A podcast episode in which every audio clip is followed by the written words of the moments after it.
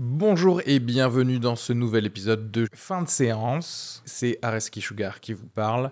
Pour vous dire que je suis en spectacle actuellement au théâtre Beau Saint-Martin à Paris. Donc si vous voulez venir voir une superbe heure de stand-up, n'hésitez pas à prendre vos places. Il reste des places pour les trois dernières représentations de la saison. Le 15 juin, 28 juin et 12 juillet. N'hésitez pas à aller sur Bireduc ou suivre les liens depuis la description du podcast ou aller sur sugarfree.com. Merci à tous, profitez bien de cet épisode. Bisous.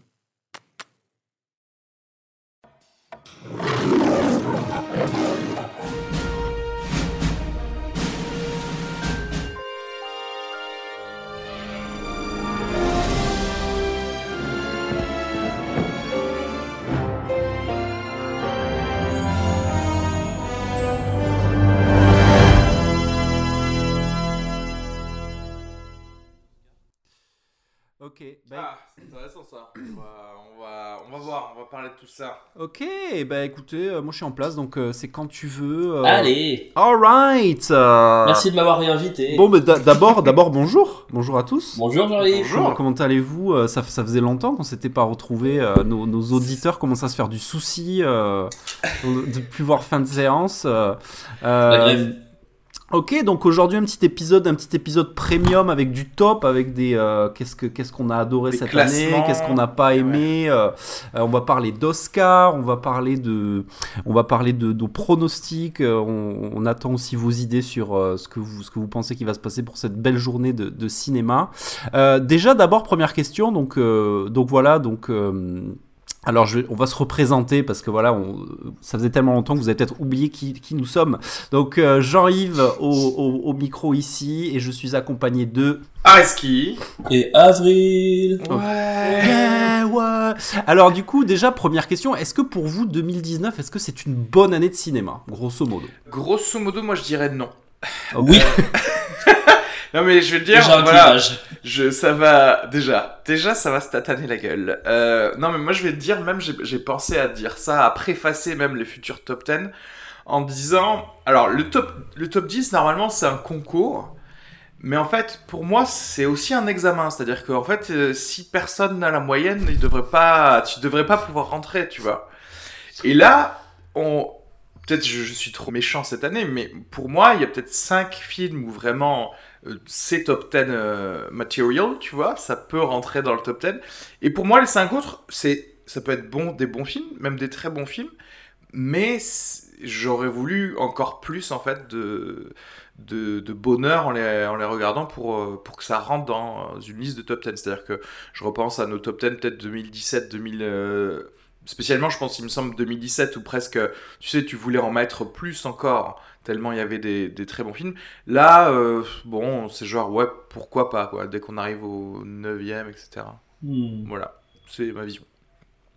Oui, moi j'ai fait, j'ai profité de cette fin d'année pour euh, regarder tous mes top 10 de la décennie. Ah, Et je trouve que comparativement à beaucoup d'années, euh, 2019. euh, elle est un peu moins bonne.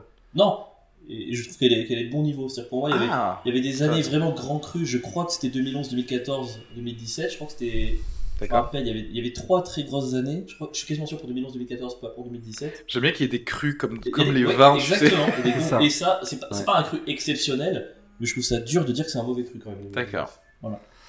Toi, Jean-Yves Ben, écoutez, moi, moi, moi, je suis, je trouve que c'est quand même une bonne année. euh, c'est relativement une bonne année. Après, euh, ce que je pourrais ajouter, c'est que j'ai complètement perso et, et vous direz ce que vous en pensez. Mais moi, 2019, c'est, euh, j'ai consommé le cinéma totalement différemment puisque cette année, je n'avais, j'avais choisi de pas prendre de pass illimité et donc déjà de faire un premier filtre, tu vois, c'est-à-dire de, de faire un petit peu des choix. Donc, comme il y a eu des années où, comme j'allais tout voir, il y avait, il y avait, t'avais, la palette était beaucoup plus large mais je pense avoir scanné des, euh, beaucoup de mauvais films. Alors peut-être euh, ju- injustement ou justement, mais, mais euh, tout ça pour dire que j'ai l'impression que c'est une bonne année parce que j'ai pas vu beaucoup de bouse euh, Ouais. en allant tout, tout, tout consommer. Parce que tu t'es protégé à l'avance, en fait. Certainement, ouais. Mais est-ce que quelque part, t'es pas du coup la personne parfaite pour faire le average euh, français qui du coup n'a pas de passe Tu Ouais. vois ce que je veux dire Ah Et non, que- mais- Qui choisit à l'avance en fait. Mais, mais, mais du coup, c'est quand même discutable parce que c'est vrai que c'est aussi important de voir le maximum de choses pour toujours euh, savoir où placer la barre, quoi. Parce que c'est important de voir des merdes euh, pour, euh, pour revaloriser ce qui est très bien, euh, dans, ce, qui, ce qui est mieux, quoi. Mais, mais voilà, donc moi je pense que c'est une bonne année avec deux, trois énormes films. Et après, comme tu ouais. disais, ce truc de la barre d'admissibilité, il y a, y, a, y, a ce y a eu ce débat, je sais pas si tu te rappelles, dans Film Junk où il y avait, euh, je crois que c'était Jay qui voulait, qui mettait que 9 films et qui disait qu'il voulait pas mettre un dixième parce qu'il y avait que, parce qu'il y avait Mais que j'ai 9 failli. films qui dû faire méritaient ouais. d'être dans le top 10 et ça, ça donne lieu à des, des gros débats euh, super chauds. Euh, donc non, moi clairement j'ai 10 films, euh, j'ai 10 films à mettre et, euh, et, et du coup le, moi mon critère cette année c'était ça, ça sera vraiment les, je me suis pas, basé sur du bon moment, c'est-à-dire vraiment est-ce que j'ai pas la, la qualité du moment passé peut-être pas, euh, peut-être l'a emporté sur euh, l'objectivité analytique peut-être tu vois, c'est-à-dire que voilà des fois voilà je me suis laissé aller à des, à des plaisirs coupables un peu et, et donc du coup c'est sur ça que j'ai j'ai basé mon, mon top 10. Oui, t'as mis, t'as mis Six Underground de Michael Bay quoi. C'est marrant parce que moi j'ai c'est marrant parce que moi j'ai le pass illimité et pourtant j'ai jamais aussi peu consommé de cinéma. C'est-à-dire que Cette je pense année, qu'il y, a eu- veux il y a eu un, un trop plein, il y a eu un ennui par rapport à l'offre qui fait que même en ayant la carte, j'ai beaucoup plus sélectionné qu'avant, j'ai beaucoup plus fait de choses en amont et je crois que je suis passé de 80 films par an à peut-être 35 je crois. J'ai, 35 films ouais peut-être, j'ai un peu fait, j'ai un peu fait ça, mais c'est parce que notre carrière a explosé cette année. J'aimerais me dire que c'est ça, mais franchement, ouais, non.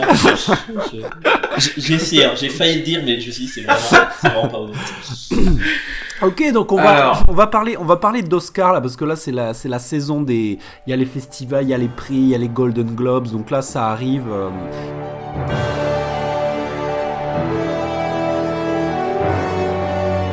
Donc on va, on, on s'est, proposé de faire un petit jeu de pronostics. Donc on va chacun essayer de deviner ou de, de, euh, de défendre notre favori, notre chouchou pour, pour les Oscars. Donc euh, il y a du beau monde, hein. Il y a du beau monde. Alors euh, c'est sûr que hum, quand je quand je vois les, les, nominations euh, pour le meilleur film, on a The Irishman, on a Joker, on a Once Upon a Time in Hollywood, on a Parasite. Enfin voilà, il y y a vraiment des, des films où ça, il va y avoir compétition. Donc je vous propose que que vous disiez qu'on en parle, qu'est-ce que qu'est-ce que vous voyez euh, Est-ce que déjà les Oscars auront un présentateur cette année? Je sais pas. Euh, Est-ce que vous avez des news par rapport à ça? Parce À force de déterrer les anciens tweets des 35 candidats euh, à la est-ce présentation, qu'ils euh, vont Ouais, donc euh, est-ce ce sera vont- Siri qui fera la présentation. Ah mais du, du coup, vous êtes en train de me dire que ça a pas, il a pas été choisi en fait? Alors j'ai que vu ça récemment. J'ai pas revérifié, mais je, je crois qu'il y avait une histoire comme quoi le- les Oscars au- auraient peut-être pas de présentateur à, à revérifier. Euh, Ce serait marrant que du coup, en fait, les Oscars aient tellement fait chier les humoristes américains Ouais. que maintenant, bah, ils les ont perdus en fait, Ouais. les, les humoristes américains. Certainement. Euh, ok, alors du coup, euh, meilleur film, on a dans les, euh, Ah. nomi- les nominations, on a Ford versus Ferrari, donc Le Mans 66, The Irishman, Jojo Rabbit, Joker, Little Woman. Donc Little Woman, c'est les quatre filles du Docteur March, ou je me trompe? Oui. Oui. Ouais, Et ça. euh, Marriage Story. Euh, à noter qu'il y a quand même deux films Netflix dans les nominations. Ouais. C'est c'est, euh, à noter. à fait. 1917, ce qui me semble n'est pas sorti en France, le Mendes. Si. Si, il est sorti, Il est sorti euh, la semaine dernière. Ah ouais, bon, il, Je il pense vient que juste de- on voit le décalage euh, Paris-Province. Hein. Ouais. près. Ça arrive un mois après, euh, un mois après chez nous. Euh, Once Upon a Time in Hollywood et Parasite. Alors, quel est votre, quel est votre chouchou et quel est votre, euh, quel serait le choix de la raison? Euh, vas-y, tu. Ok, bon, moi ça va être euh, clair et net. Je pense que tous les gens qui ont écouté le dernier épisode le savent. Euh, meilleur film, Joker. Euh, Ah ouais. Ensuite, ben, en vrai, c'est, ton pronostic ça c'est, mon- enfin non, ça c'est mon, c'est ce que moi je, je donnerais en tout cas l'Oscar à Joker. Ok.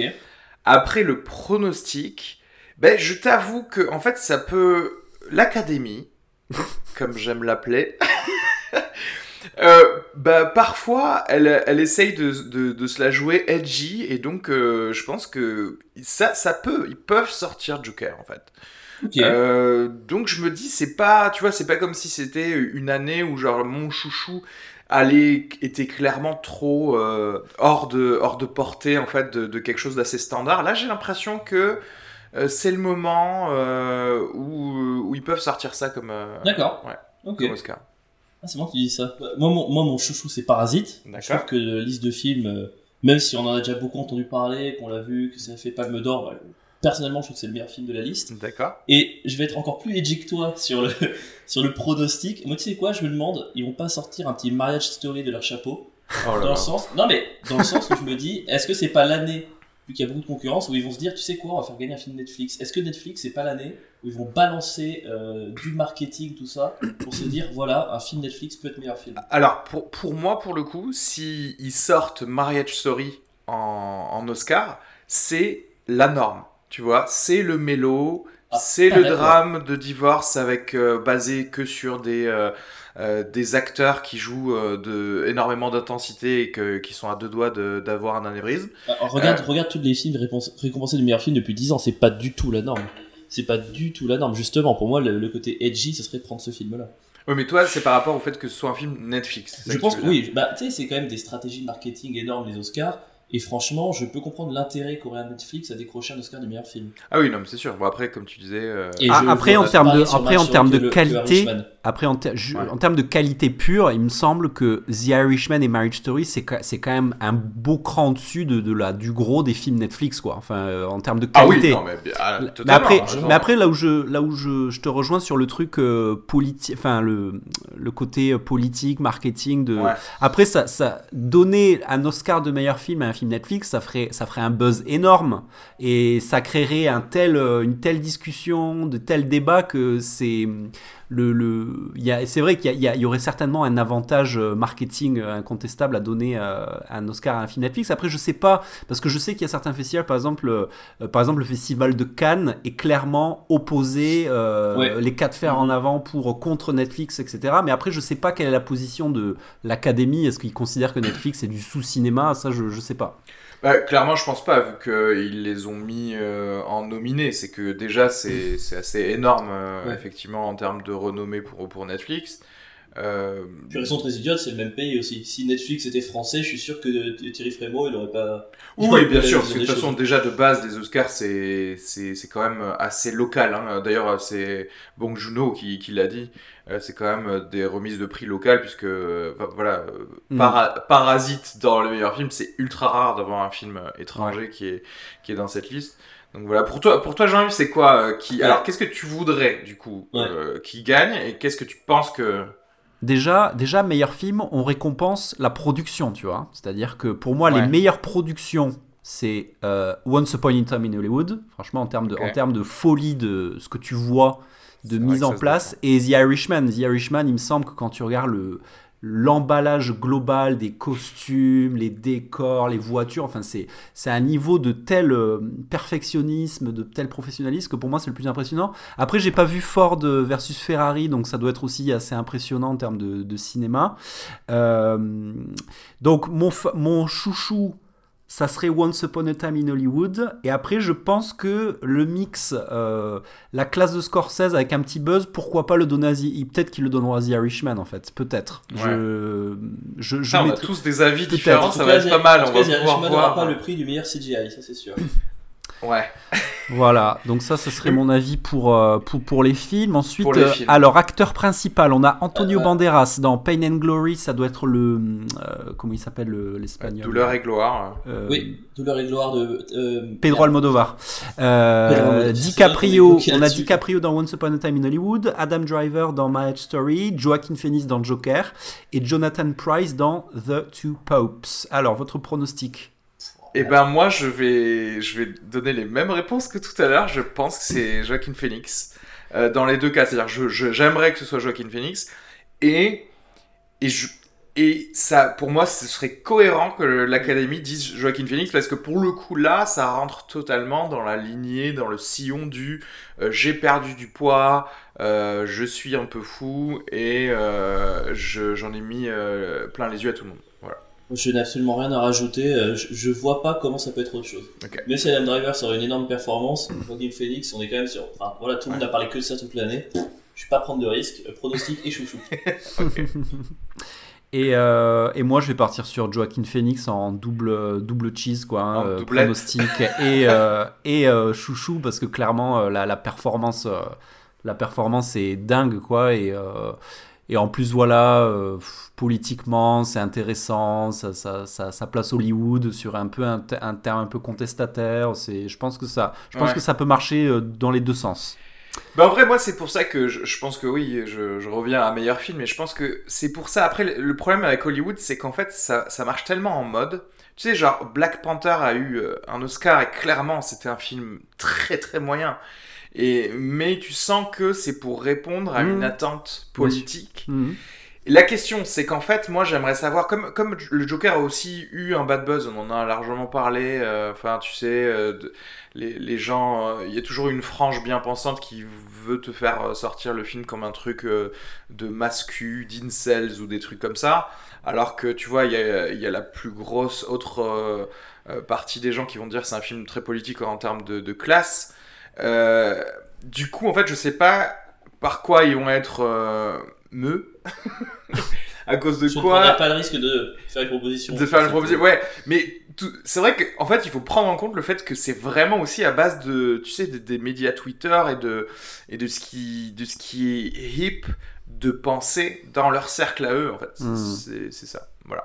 Euh, on va passer à meilleure actrice. Donc meilleure actrice, on a Cynthia Erivo dans Harriet, Scarlett Johansson dans Marriage Story, euh, Saoirse Ronan dans Little Women, Charlize Theron dans Bombshell et Renée Zellweger dans Judy.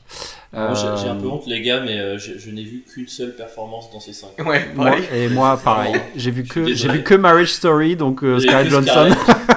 Donc tout le monde va aller sur C'est Scarlett. exactement ça. Ah, elle joue très, elle joue Bah, très, du très coup, bien, ça va. C'est un, c'est un très gros rôle. Et Euh, du coup, ça. que ça, voilà. Voilà, c'est ça. Voilà. Euh, cela dit, bah, moi je vais faire un truc euh, incroyable, c'est-à-dire qu'effectivement je n'ai vu que Scarlett Johansson dans Marriage Story, euh, mais je vais faire un doublé, un doublé qui n'est pas Scarlett Johansson, Oh juste par sympathie pour Charlize Theron. Parce que c'est une très bonne actrice d'ailleurs au demeurant. Je n'ai pas vu Bombshell, mais je me dis, pourquoi est-ce qu'elle serait mauvaise dedans, étant donné qu'elle a toujours été bonne partout Elle a ailleurs. toujours été bonne, je confirme. Et donc j'ai envie de faire doubler Charlize Theron, surtout que dans Scan- Scandale, donc euh, outre le fait que ce soit euh, chouchou, euh, dans Scandale, on est vraiment dans le MeToo, dans le truc trendy aussi pareil, et que l'Académie pourrait faire un petit côté pardon d'avoir donné plein d'Oscars à Weinstein, et, et parlons de Charlize Theron, voilà.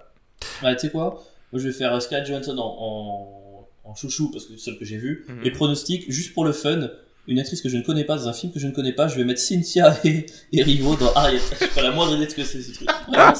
C'est- sorti ça? Ah là là, Qu'est-ce que c'est que trop ce bien. truc? Ah, Elle c'est est par rapport à Harriet Tubman, non, le, le film. Ah, mais j'ai j'ai failli le... L'actrice est noire, messieurs. L'actrice est noire. Il y a une polémique. Il y a très peu de minorités représentées. Ça, moi, je maintiens. Allez, le choix politique de la Mais en rédaction. vrai, ouais, t'as peut-être raison parce que voilà, c'est euh, une euh, Red Newman euh, voilà, très connue dans le. Qui a aidé des esclaves. Oh là Oui, là oui, là. oui. Oh là là là là. Je sens que je ne Dans l'histoire américaine, donc effectivement, est-ce que ça va partir sur. Après, j'avoue que le, le film n'a pas non plus recueilli énormément de. euh, de, de joie, hein, j'ai l'impression, parmi les, les critiques. Je l'ai pas encore vu, mais on verra. Ok, euh, ben moi ce sera aussi euh, Marriage Story et moi je vais mettre une pièce sur euh, euh, Ronan que j'aime beaucoup, c'est une actrice irlandaise Sergi. et euh, je pense que, que je pense qu'elle va qu'elle peut gagner un, un truc et euh, C'est qu'il faut, il faut prononcer comme ça. Alors. Sawars, Sawars se prononce Sergi? et mais c'est ouf en vrai parce que je suis en train de regarder la catégorie euh, support euh, acteur dans un second. Il y a, il y, a, il y a Anthony Hopkins dans les deux, deux Two Pops, encore un film Netflix quoi. Les, les films Netflix sont Oui. ultra présents dans ces euh, nominations cette année, c'est un truc de ouf. Donc on va finir par euh, meilleur réalisateur. Donc meilleur réalisateur, on a Martin Scorsese pour The Irishman, Todd Phillips Joker, Sam Mendes 1917, Quentin Tarantino euh, Once Upon a Time in Hollywood et Bong Joon-ho Parasite. Déjà, quand même, beau pied de Todd Phillips d'être dans la liste aux côtés de Ouais, Mendes, Scorsese, C'est Tarantino et incroyable. Encore une fois, hein, le mec qui a fait The Hangover se retrouve Ouais. à- aux côtés de, tous- de- de tous ces gens-là. Et en vrai, donc je vais encore une fois rester. Je, je me demande si vous pouvez deviner un peu me- si ce film est dans mon top 10. Ah, Euh, c'est très fin, mais pour moi, alors que c'est vraiment juste personnellement, Todd Phillips, parce que pour des raisons que j'ai pu donner dans, dans l'épisode Joker, et c'est parfois peut-être un peu fin, mais euh, je, trouve que, c'est, que sa réalisation et la mise en scène de ce film est vraiment très bien faite.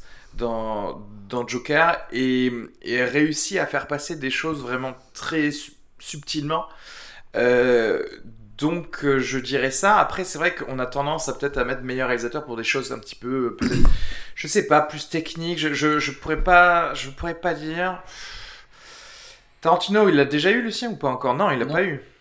Eh, je, je crois pas. Hein. Je crois pas. Je crois pas non. Il y a, tu vois, il y a 1917 avec le, le plan séquence. Mais c'est trop technique, ça. Je pense que c'est trop technique. Ouais. Il y a le fait de pouvoir dire à Bong Joon-ho, c'est-à-dire que, tu vois, je vois bien aussi les gars ne pas donner meilleur film à, à Parasite, mais du coup le donner à meilleur réalisateur en mode genre pour avoir que le réalisateur qui monte euh, sur scène. Tu vois ce que je veux dire Non, mais après, sur, la, sur la performance de réalisateur, il me semble que la performance de Bong Joon-ho en tant que réalisation est, est, juste géniale dans Parasite. Donc, du coup, euh, euh, tu vois, et, et, là où ça se met à l'opposé d'un Once Upon a Time in Hollywood, c'est que ben, Parasite, ça se passe dans une maison, c'est un huis clos. Donc, le gars, avec, avec trois cailloux et deux, trois pièces, il fait un film super qu'avec de la magie. Enfin, tu vois, c'est ça. Donc, moi, je dirais Bong Joon-ho, clairement, ce serait mon chouchou parce que c'est celui qui, à mon avis, ouais. le plus euh, le plus virtuose dans, dans, tout ce que je vois. Après, j'ai pas vu 1917, donc euh, je sais pas. Mais euh, ah, ça, ça, va être tendu parce que Scorsese aussi, il y aura peut-être ce côté, euh, c'est un peu le patriarche, tu vois. Ils vont, ça ferait un peu Oscar d'honneur en même temps. euh, Enfin. je sais pas. parce que Scorsese l'a déjà eu pour le coup en tant que meilleur réalisateur, il me semble. Oui. Donc je sais pas, je, pense que ça va se jouer entre, entre Parasite et euh, Once Upon a Time in Hollywood. Moi, je pense. Moi, je, je, rejoins quasiment ton pronostic. Moi, je mets chouchou Bong Joon-ho, parce que même si euh, Todd Phillips nous en met plein les yeux et a raison, la performance de réalisateur de Bong Joon-ho est exceptionnelle, je suis d'accord avec toi. Moi, c'est mon chouchou, de toute façon, c'est mon film préféré de l'année, euh, je crois. On verra tout à l'heure. Et pronostic, je serais bien chaud pour remettre une pièce sur Tarantino. Ouais. Je suis pas sûr qu'il ait déjà eu en meilleur réal. Je crois pas. C'est un film sur Hollywood, sur l'histoire Ouais. d'Hollywood. C'est ça pourrait être la bonne année pour lui. Donc euh, petite pièce sur euh, le Ah. cher Quentin. Après, pour le coup, ce serait pas vraiment mérité dans le sens où, si tu veux, moi je trouve que enfin, des films de Et Tarantino, il y a, il y a- tous les autres euh, auraient peut-être plus mérité meilleur Ah, réalisateur. franchement, Le, le- faire un truc comme ça, Polanski, euh, euh, Sharon Tate, cette histoire, cette manière de présenter les choses cette année, je trouve ça extraordinaire. Moi. Ouais. Euh, ouais. Ah, la réelle est quand même folle dans ce film. Et justement, c'est parce qu'elle a jamais été aussi. Moi, je trouve qu'elle est un- vraiment extraordinaire. Bon, après ce film, on en parlera probablement dans le top 10 parce que je pense que quelques personnes l'ont mis dans le top 10. Mais... Transition toute trouvée à Reski. On, va, on va juste, je voudrais juste conclure avec un petit, euh, petit, petit cocorico puisqu'on a, on a notre Les Misérables qui est nommé dans les meilleurs films étrangers. Donc on croise les doigts Exact. pour, euh, pour ramener la statue à la maison. Euh, et donc on va, on va, Allez, tout de suite- Ashley, allez. on va enchaîner. On va, on va, si ça vous dit de commencer. Et attends, par- par juste, notre- excuse, Oui, vas-y. excuse-moi, mais il y a aussi J'ai perdu mon corps dans le film d'animation. Ouais, Ok. tout à fait. Très bien. Soulignons l'autre performance Cocoriquette. Super. Ok, c'est parti donc du coup pour notre top 10 annuel. On va, on va remonter à partir de 10 et remonter jusqu'à 1, chacun notre tour.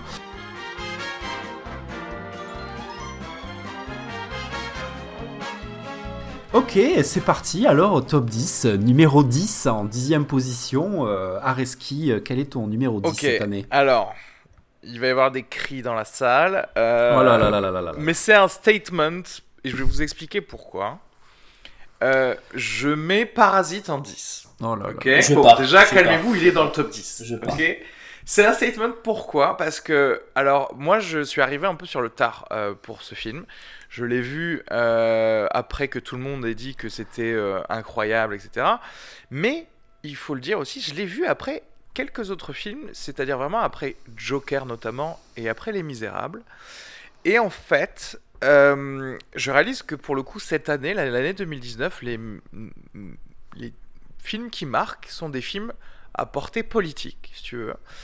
Et Parasite a cette portée-là, et j'ai beaucoup aimé le film, encore une fois. Je veux dire, en vrai, je pense que si j'étais sérieux, je l'aurais mis en plus haut. Euh, mais je voulais le mettre en, en dixième, là, pour dire, je ne suis pas sûr que ça mérite autant euh, que ce que les gens euh, ont dit. Ah, Est-ce fait une merde? Ah, pardon, excusez-nous, on, on avait dit qu'on faisait pas ce genre de choses. Voilà. Mais en tout cas, donc Parasite, c'est le moment de dire tout ce que vous voulez. Après, vraiment, non mais je, suis- je suis d'accord. Je veux dire, architecturellement parlant, métaphoriquement parlant, tout est très bien fait. euh, j'a- j'adore tous les, j'adore tous les acteurs. J'adore aussi le propos du film, mais qui pour moi, pour le coup, le propos euh, politique du film, qui est pour moi la chose la plus importante, bah comme je l'ai vu après quelques autres films qui étaient plus impactants et plus forts à ce niveau-là, pour moi, ça m'a laissé un peu sur ma faim, et je me suis dit, euh, ah ouais, mais c'est trop cool, mais euh, genre j'ai vu plus fort en fait. Juste ouais, avant. mais les autres étaient peut-être plus forts, mais c'était aussi peut-être moins subtil. Je trouve que Parasite est quand même extrêmement subtil dans la. Dans... Oui, enfin c'est pas non plus. euh, on est, je veux dire, il faut, enfin voilà, je pense qu'en sixième, cinquième, tu comprends la métaphore de Non, mais j'ai adoré Joker, mais un au-dessus. côté, on en met un peu plein les yeux avec des grosses ficelles. J'ai adoré ce film, hein, mais je trouve que Parasite est plus subtil dans, dans la chose politique qu'il dénonce. Let's agree to disagree.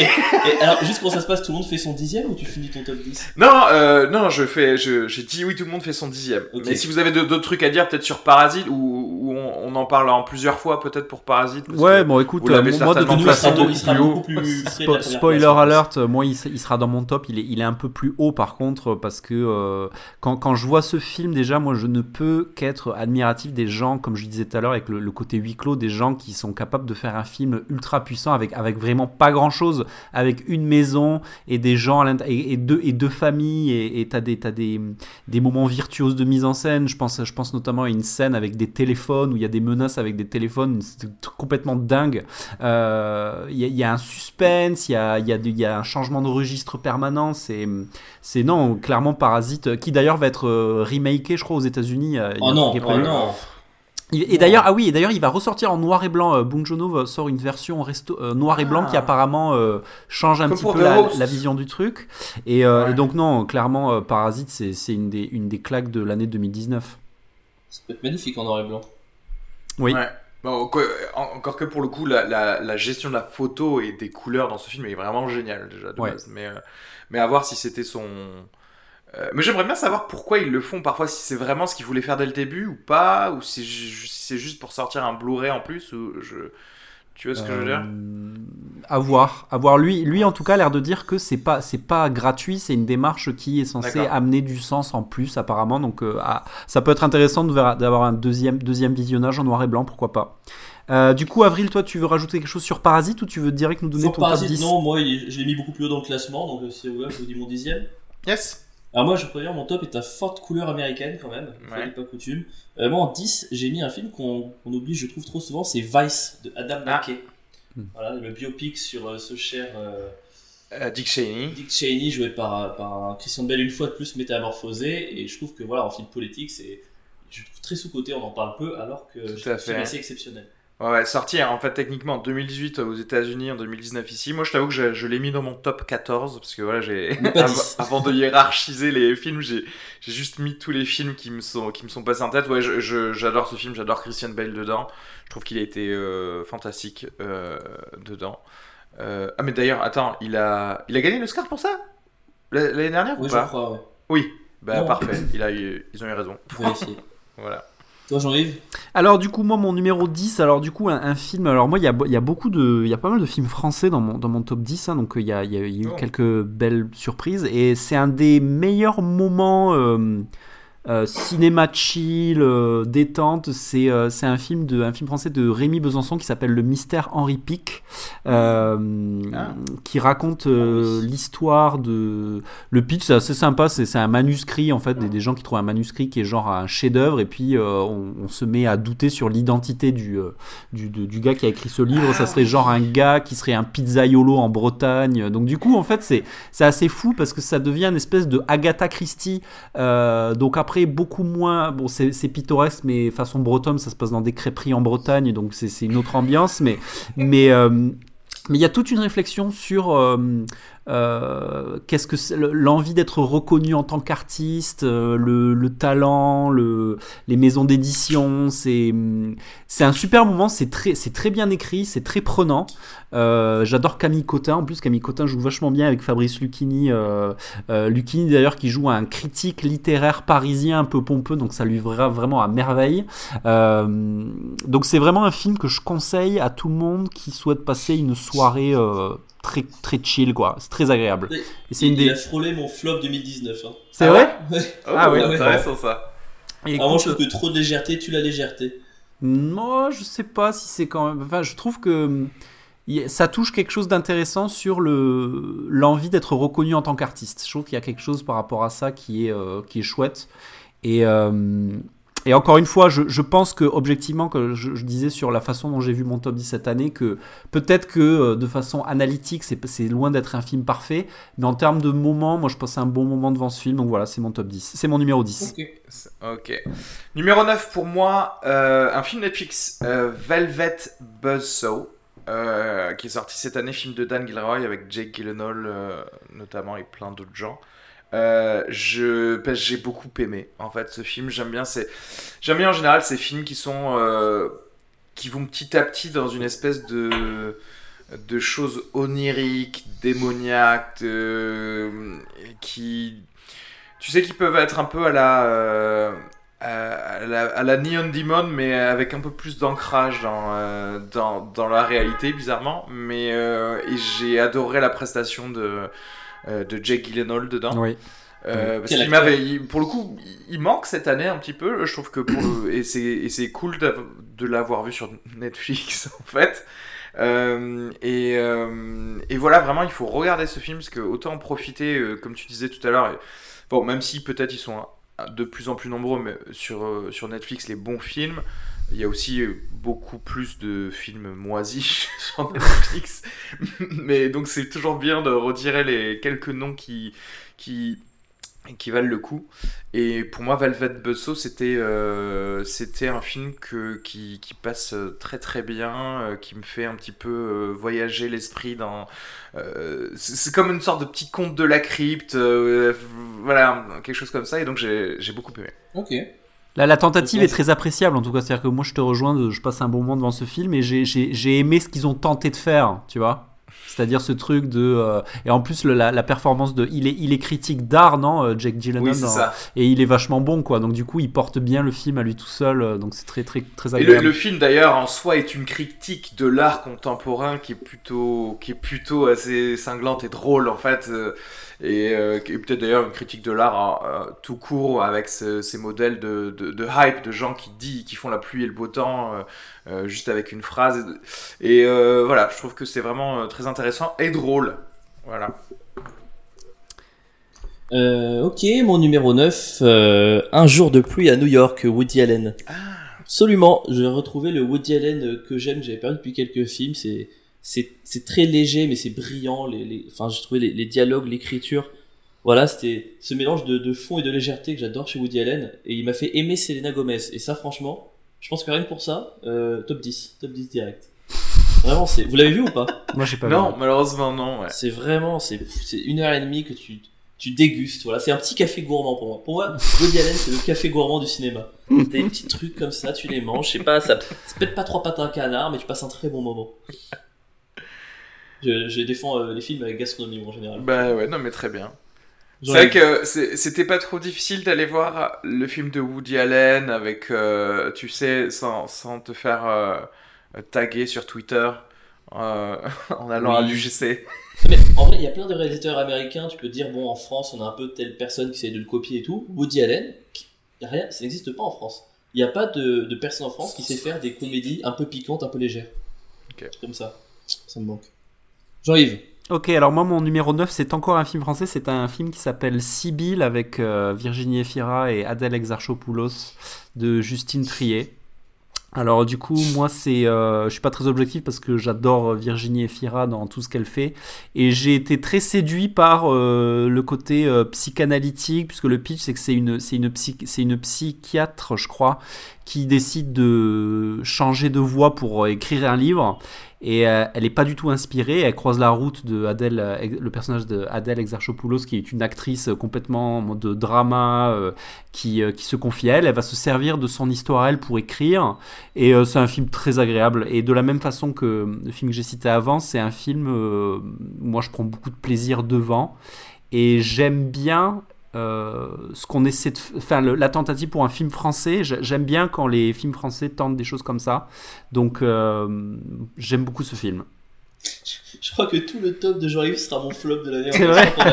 On, est sur des, des parties de tant mieux, hein, tant mieux, tant mieux. On peut pas. Euh, c'est cool que déjà on c'est fait pour confronter les, les, les différences, c'est sûr. Hein. Non, mais c'est ça. C'est c'est bien que justement. Du coup, qu'est-ce que tu en as pensé, toi, Avril, du coup, de, de Sibyl Ouais, et pourtant je suis fan, je suis fan de, de Virginie Efira aussi, et j'aime aussi les films qui tentent, qui essayent des choses un peu nouvelles. Là, j'aime, moi, je, voilà, le, côté psychiatre qui va dans le, c'est exactement le genre de scénario qui sur le papier me plaisait. Je me suis précipité dans la salle, et je trouvais que c'était euh, une sorte de surintellectualisation au final. Je trouvais que j'ai l'impression de lire le scénario, tu vois, au hmm. fur et à mesure que le film avançait.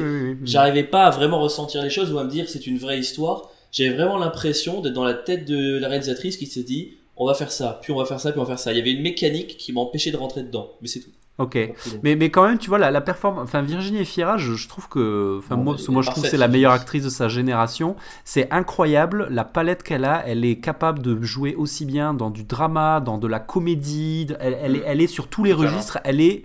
Elle, elle, sonne jamais faux en fait, c'est un truc de ouf.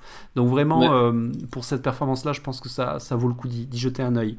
Et on attend toujours encore le, le Verhoeven dans lequel euh, Ah oui, euh, oh là ah oui.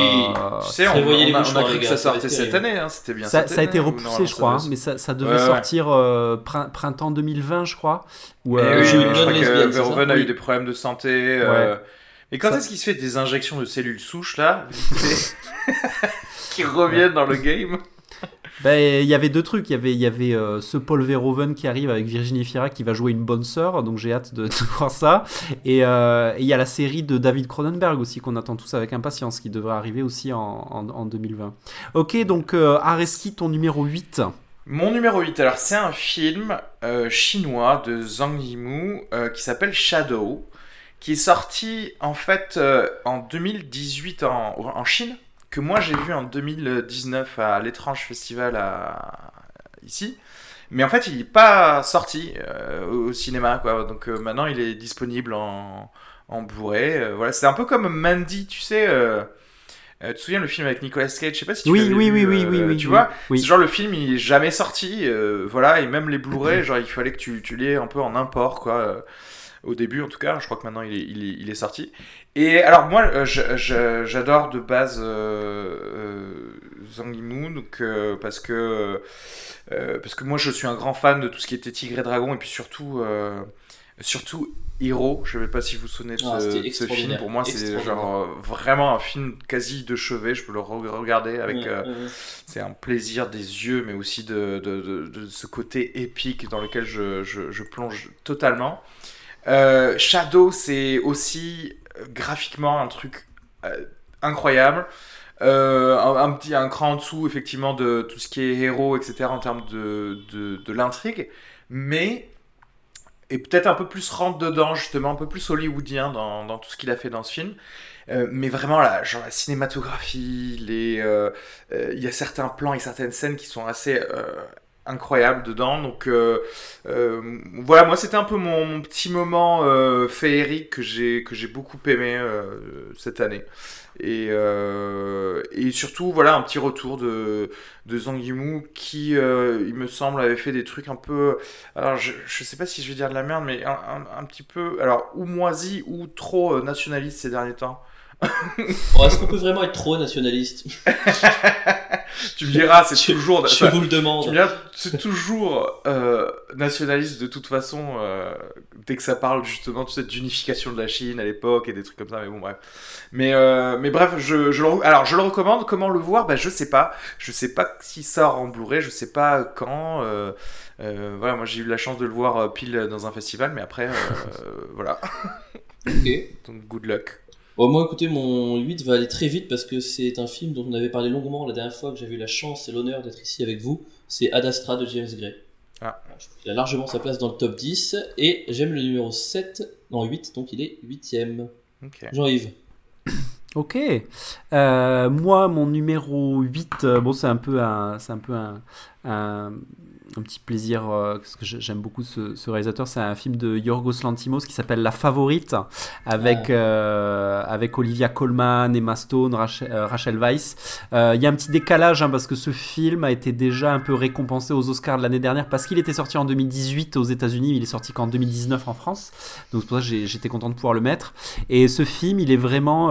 alors c'est assez cynique, hein, alors ça, ça, ça raconte l'histoire de la, de la reine Anne. C'est un peu un survival entre, entre femmes qui qui essaie de s'attirer les, les, faveurs de la reine. Et ça reprend un, fait historique de la reine Anne, qui était très proche d'une fille qui, soi-disant, euh, lui chuchotait aux, oreilles comment, euh, comment gouverner, comment faire des guerres, etc. Et c'est très c'est très noir, hein, c'est Yorgos, euh, Yorgos, Lantimos, on le connaît pour euh, The Lobster, pour, euh, pour le, la mise à mort du, du cerf sacré. C'est très très très cynique, hein, c'est très noir, c'est très pessimiste. Mais c'est très, il y a des petits moments assez jouissifs. Il y a du cette espèce de, de, querelle entre Emma Stone et, Rachel Weisz, il y a donne lieu à des scènes assez, assez folles. au niveau de la photo, il y a, il y a un truc qui est rigolo, c'est il, il y a, un choix de focale très courte qui fait qu'il y a de la distorsion en permanence était dans des, grands espaces de grands châteaux avec des grands courants d'air. On casse un peu le, côté baroque, un peu chaleureux des films d'époque où là, es tout le temps, tu te balades dans, des, dans le château, tu as tout le temps froid, tu as toujours l'impression que tu vas, tu vas attraper des rhumes. C'est euh, c'est assez glauque en fait et c'est très. Euh, c'est très c'est sournois quoi mais c'est moi j'aime bien donc euh, c'est un bon petit un bon petit film et j'ai un peu honte de rajouter ça, mais c'est quand même aussi très excitant. Franchement, honnêtement, Jean-Yves, non Est-ce qu'il y a, non mais est-ce qu'il y a pas un côté, ah, est-ce que ce film n'est pas tout simplement érotique, sincèrement? Ou est-ce que c'est juste moi le mal blanc hétéro qui parle en voyant trois femmes se courtiser Tu l'as vu, tu l'as vu ou pas, du coup? Ah oui, moi j'adore. Il, est, bah, il est 11ème donc. Bah, en fait, en fait, dis donc, ce que, ce que, ce que j'aime bien, c'est que finalement, historiquement, quand, quand, on parle de. Puisque le personnage de Rachel Weisz, normalement, a vraiment existé, était vraiment cette femme qui, qui, qui maîtrisait comme un peu pète la reine. Et en fait, il y, a, mm. y, a, si tu veux, ce que j'aime bien, c'est que Yorgos Lantimos, il s'engouffre dans la brèche de l'interprétation avec ce truc érotique, et il y va à fond. Et du coup, ça donne un côté un petit peu, un petit peu malsain au film, que. Et ça, c'est sa marque de fabrique, quoi. Donc oui, effectivement, il y a un côté euh, un petit peu. Un petit peu charnel qui prend le dessus parfois, mais en même temps, c'est, c'est, euh, moi, ça me semble pertinent. Ça, ça, a le mérite de, de, bah, de désacraliser un peu, le, de, de, donner un côté un peu sale à la royauté, quoi, qui, qui est très agréable à, l'écran, quoi. Ouais. Absolument.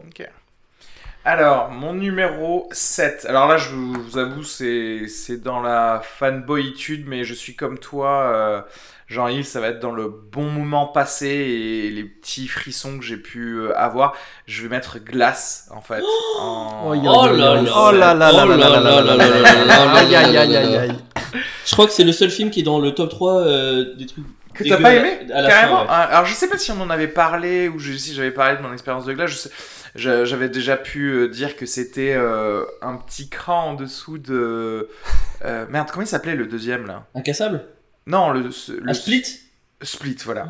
C'était en, dessous de Split, mais en fait, il y a ce côté où euh, je, suis content d'avoir vu la fin de, euh, de ce truc euh, et de, ce, de cette trilogie avec. tu vois, t'appelles ça truc, c'est pas, pas anodin, c'est un truc. Mais oui, de ce truc, de, de cette, de cette mini trilogie, de ces personnages-là.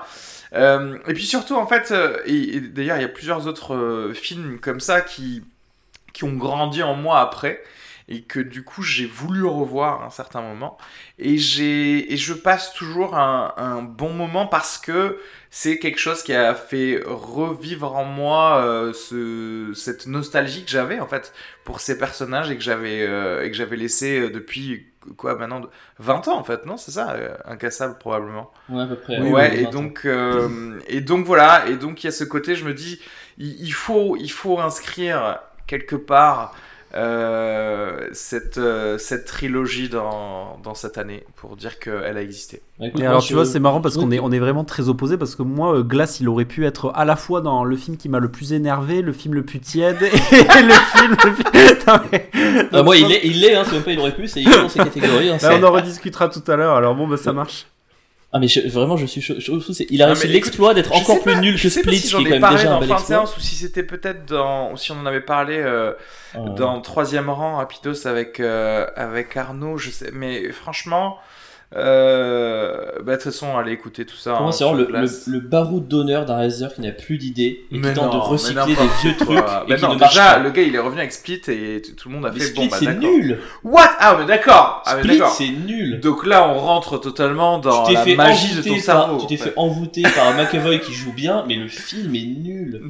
Oh là là, non, je, je reviens pas. Ce que tu dis, c'est une critique de, de c'est une métaphore de sa vie de réalisateur euh, Oui, dans le Hollywood en fait. Oui, qui a plusieurs facettes. Une où il fait des bons films, une où il fait des bouts. C'est vrai que c'est exactement. Ah non, mais c'est. Ben, c'est exactement ça, il a connu cette descente aux enfers, mais de Split, il dit il faut avoir sou- souffert pour pouvoir revenir et, faire des choses euh, intéressantes, et c'est ce qu'il fait, euh, à mon avis. Il a acheté un livre sur le bonheur à la Fnac, c'est tout. quoi. C'est c'est. Je suis pas tout d'accord. Ça me Toi, tu préfères les accords Toltec euh, au film de Shyamalan, c'est ça?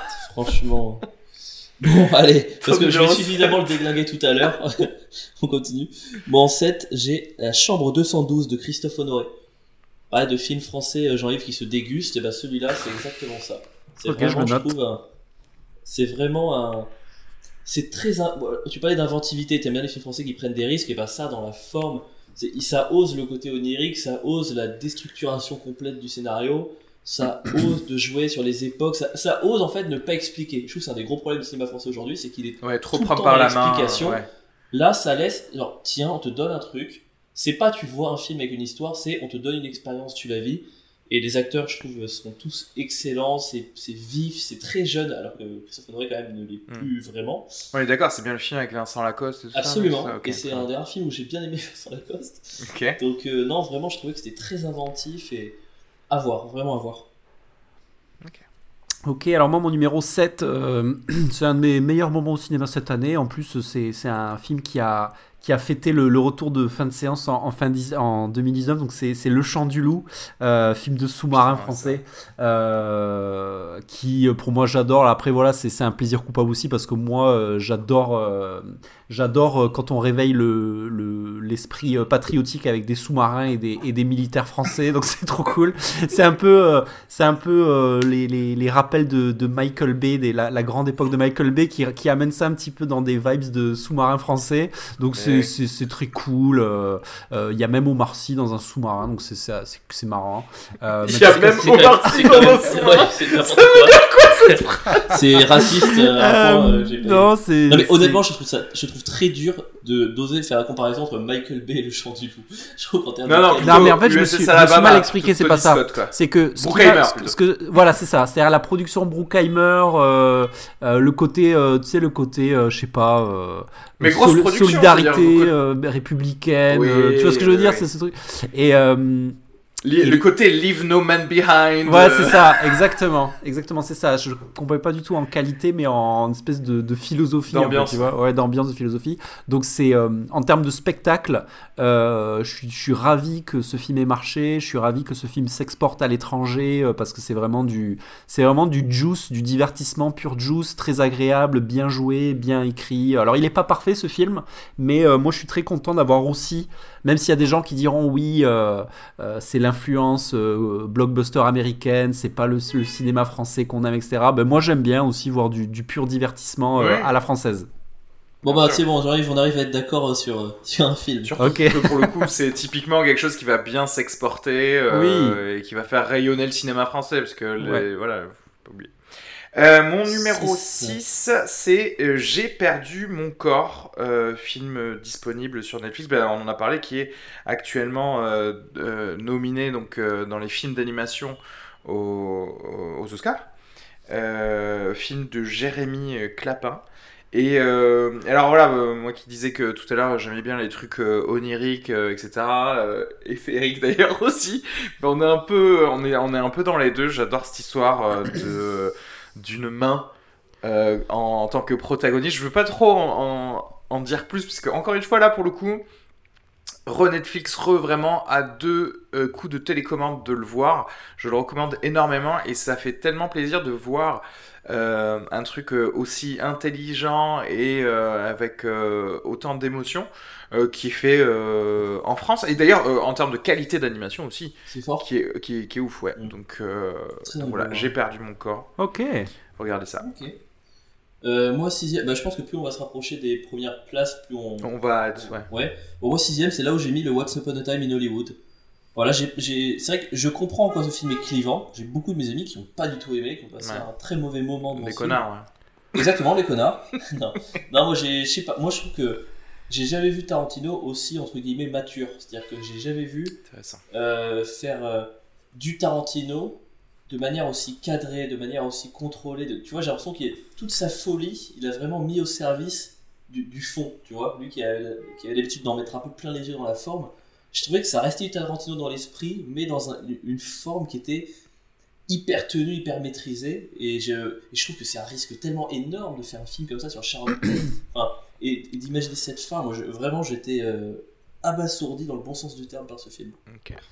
Je suis assez, je suis assez d'accord. Euh, et, euh, et, pour revenir à ce truc de l'Oscar du meilleur film et de la production, moi je l'ai revu, je, me suis, je me suis fait le plaisir de me remater ça en, Blu-ray Ultra HD 4K.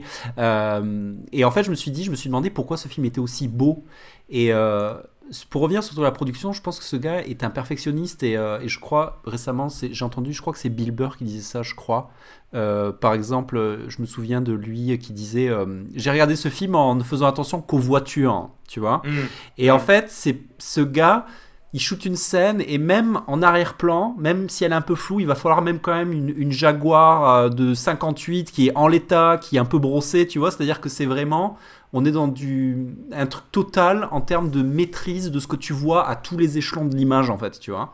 Et, euh, et il y a aussi ce, ce et c'est pour ça que ça, aux Oscars ça va certainement passer parce que je pense qu'il va, il va faire glisser la petite larme aux, aux, gens qui sont euh, très nostalgiques de l'âge d'or d'Hollywood, de, euh, de, on te fait vivre le cinéma. Il y a, y a, y a une scène que moi je trouve géniale, c'est la scène où euh, il y a Brad Pitt, tu sais, il va, il va en enquête sur le ranch où il y a des hippies un peu qui, qui minautent comme des chats de gouttière un peu, et il y a un gars qui fait du cheval, on appelle un gars qui fait du cheval, et là dans cette scène tu sais plus si t'es dans un western, tu sais plus si t'es dans un décor de cinéma. Il y a, une espèce de, y a une espèce de plaisir à aller euh, dans, dans les différentes structures, dans les différentes euh, strates du récit qui je trouve est complètement, et c'est ce que tu dis, c'est-à-dire que en termes de maturité, de comment on raconte une histoire, récemment j'ai revu euh, les, les 8 salopards, et en fait Tarantino c'est quand même le maître de, de, c'est un conteur quoi c'est un gars il a il a une, une, maîtrise à te raconter une histoire il y, a, il, y a, il y a quand même une scène aussi enfin voilà le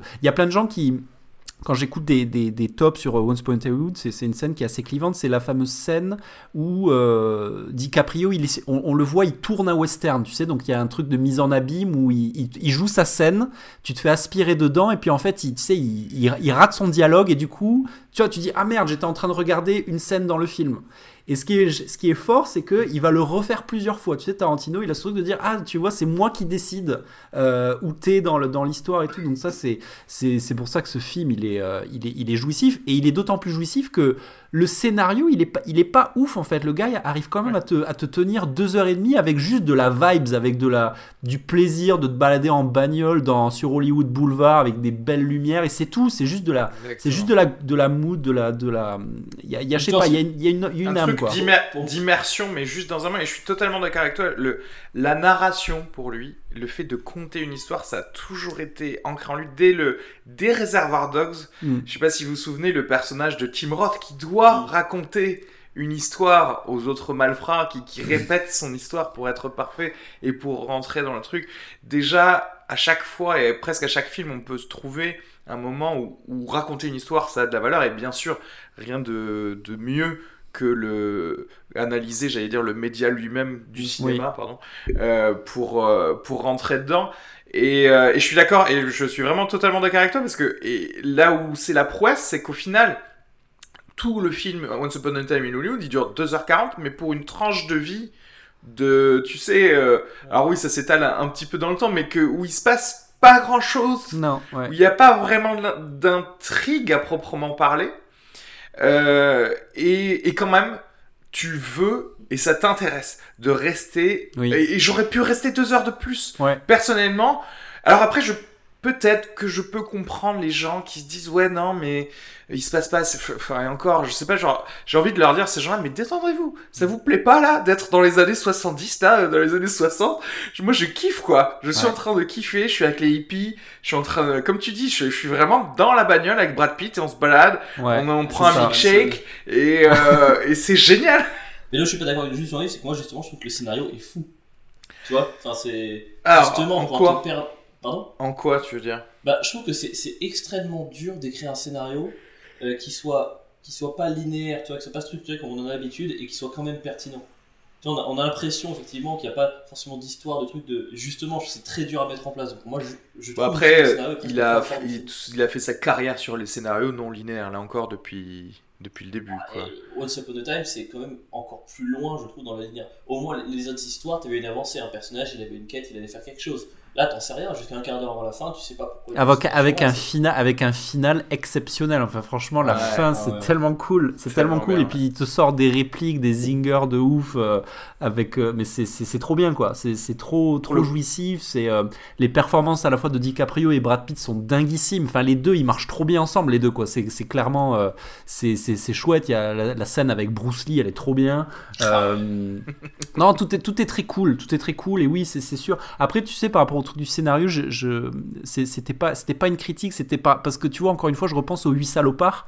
Tu vois dans, dans les huit salopards, le, le, le, le, scénario est tellement au cordeau en fait, c'était c'est tellement beaucoup plus. Tu vois ce que je veux dire? C'est tu peux pas avoir d'erreur. Ouais. C'est pas la c'est pas la même physionomie de scénario. Alors c'est sûr que c'est pas. Euh, j'ai l'impression que ce film, c'est plus une, une, une, une, espèce de, euh, de collection de, d'images et de, et de vibes qui marchent tellement bien ensemble que ça, ça glisse, quoi. Notamment avec cette scène trop bien, et encore une fois, le talent de Tarantino, la scène où Brad Pitt, il arrive dans le ranch, et en fait, il y a une tension de ouf parce qu'il veut aller voir son pote, et donc du coup, toi, tu t'imagines tout.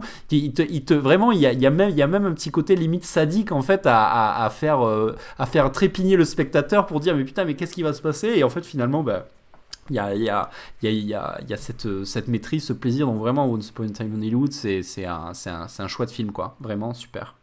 Tu rebondissais sur mon choix ou c'est ton sixième aussi? Euh, Moi, moi c'est plus haut. Hein. Moi, c'est plus haut. Euh, voilà. D'accord. Ouais. Ton sixième, Jean-Yves Alors, mon sixième, c'est un de mes, c'est une de mes meilleur. Alors, c'est peut-être pas une surprise parce que j'adore ce gars. C'est un film qui n'est pas sorti au cinéma en France, qui est sorti en direct ou DVD. C'est Traîner sur le bitume, Dragged ah, Across, Concrete, de, euh, de S. Greg Zeller avec Mel Gibson, avec Mel Gibson, Vince Vaughn. C'est c'est une, ce film, c'est une tuerie. C'est ah un, c'est un policier slash film noir ultra, ultra, ultra glauque, ultra sombre. Euh, le film s'ouvre sur euh, Mel Gibson qui est un film, qui est un flic un petit peu un vieux briscard, euh, qui fait une descente chez un trafiquant de drogue et qui en fait euh, se fait filmer et euh, en train de faire une, une, arrestation un peu musclée. Du coup, il est mis à pied. Euh, et en fait, il va, il va team up avec Vince Vaughn pour. Euh, parce qu'ils sont un peu. ils ont pas trop de fric. Ils, ils veulent court-circuiter des braqueurs. Ils veulent braquer des braqueurs, en fait, pour, pour se faire de la maille. Et c'est très, très glauque. C'est un film qui prend son temps. Il y a des scènes de filature qui durent genre 40 minutes avec Mel Gibson qui boit son café, qui a un charisme dingue dans ce film. Vince Vaughn, encore une fois, Vince Vaughn capable de jouer de la comédie mais du drama de façon très très subtile. Euh, Certains disent que c'est le Virginie Efira américain. 2h40 oui, il est très long. C'est un film qui est très long, qui prend son temps, mais bizarrement, tu te fais pas chier parce qu'il arrive à euh, rendre cette espèce de d'ennui quasiment euh, envoûtant. Et euh, il y a des scènes d'une violence mais inouïe. C'est-à-dire, c'est très cru en fait comme, euh, comme violence et ça, il y a des images qui te, qui te restent un bon moment après. Euh, c'est, ce film, c'est une, une, tuerie. Enfin, c'est une tuerie en termes de. quand, on, quand on apprécie ce, ce filon du, du film noir, quoi. Le film noir, le, le, film policier. Donc euh, vraiment, je conseille. Euh, pas aux âmes sensibles parce que vraiment, la, il y a certaines scènes qui vraiment font froid dans le dos. Euh, mais très bon film, excellent film. Ouais, et je pense que bah ouais, je suis désolé de répondre, à, je réponds à ta question, Alexandre, parce que tu m'as demandé on peut le voir où? Bah je crois qu'il faut le télécharger parce ou alors il est peut-être sorti en est-ce qu'il est sorti en DVD Blu-ray, tu crois? Oui, oui, oui, il est sorti. Enfin, en France, je veux dire. Oui, oui, oui, oui. Tu ce que je veux dire? Ah oui, il est sorti? Oui. ouais, ouais, Il, est, il est, on peut le choper facilement. Et euh, et il y a, y, a y a toute la réflexion de, sur ce film intéressant du vieux briscard en fait, parce que Mel Gibson en fait, il, représente l'ancienne garde, tu sais, des flics euh, un petit peu roublards qui mettent des, qui mettent des gifles au, et qui en fait est confronté qui est confronté à la génération euh, réseaux sociaux et, la, voilà la, génération dès que tu fais une merde je te filme en fait tu vois. Et ça ça s'entrechoque avec plein de personnages. Et euh, c'est très c'est très, très c'est très cru quoi. Moi j'aime bien des fois me qu'un film me prenne euh, et puis non, ne, ne, fasse pas dans la demi mesure tu vois. C'est waouh c'est vraiment bien c'est marrant que Vince Vaughn, là, ces dernières années, il fait des films vraiment comme ça, des films noirs, euh, très crus, très violents. Tu sais, tu te souviens du film euh, dont tu avais parlé d'ailleurs aussi, euh, Brawl in euh, Cell 99. Mais c'est lui, hein, c'est le même gars. Hein. C'est le, oui, le... Oui. Ouais, voilà. Mais avec Vince Vaughn aussi. Voilà. mais oui, c'est marrant. Mais la, la différence, euh, c'est que Brawl in Cell Block 99, il y avait vraiment un parti pris série B, tu vois. C'était vraiment voilà. Alors que là, c'est vraiment, vraiment de la de la haute qualité, quoi. Vraiment en termes de de mise en scène et tout, ça, ça va, ça va un cran au-dessus. Totalement d'accord. Même si effectivement, je l'ai mis dans le top 14. Euh, euh, je passe au, numéro 5. Numéro 5. Refilm Netflix. Je, je, me rends compte que ça fait le troisième, je pense que c'est ça le dernier, mais trois films Netflix dans mon top 10, bah, c'est The Irishman de Martin Scorsese.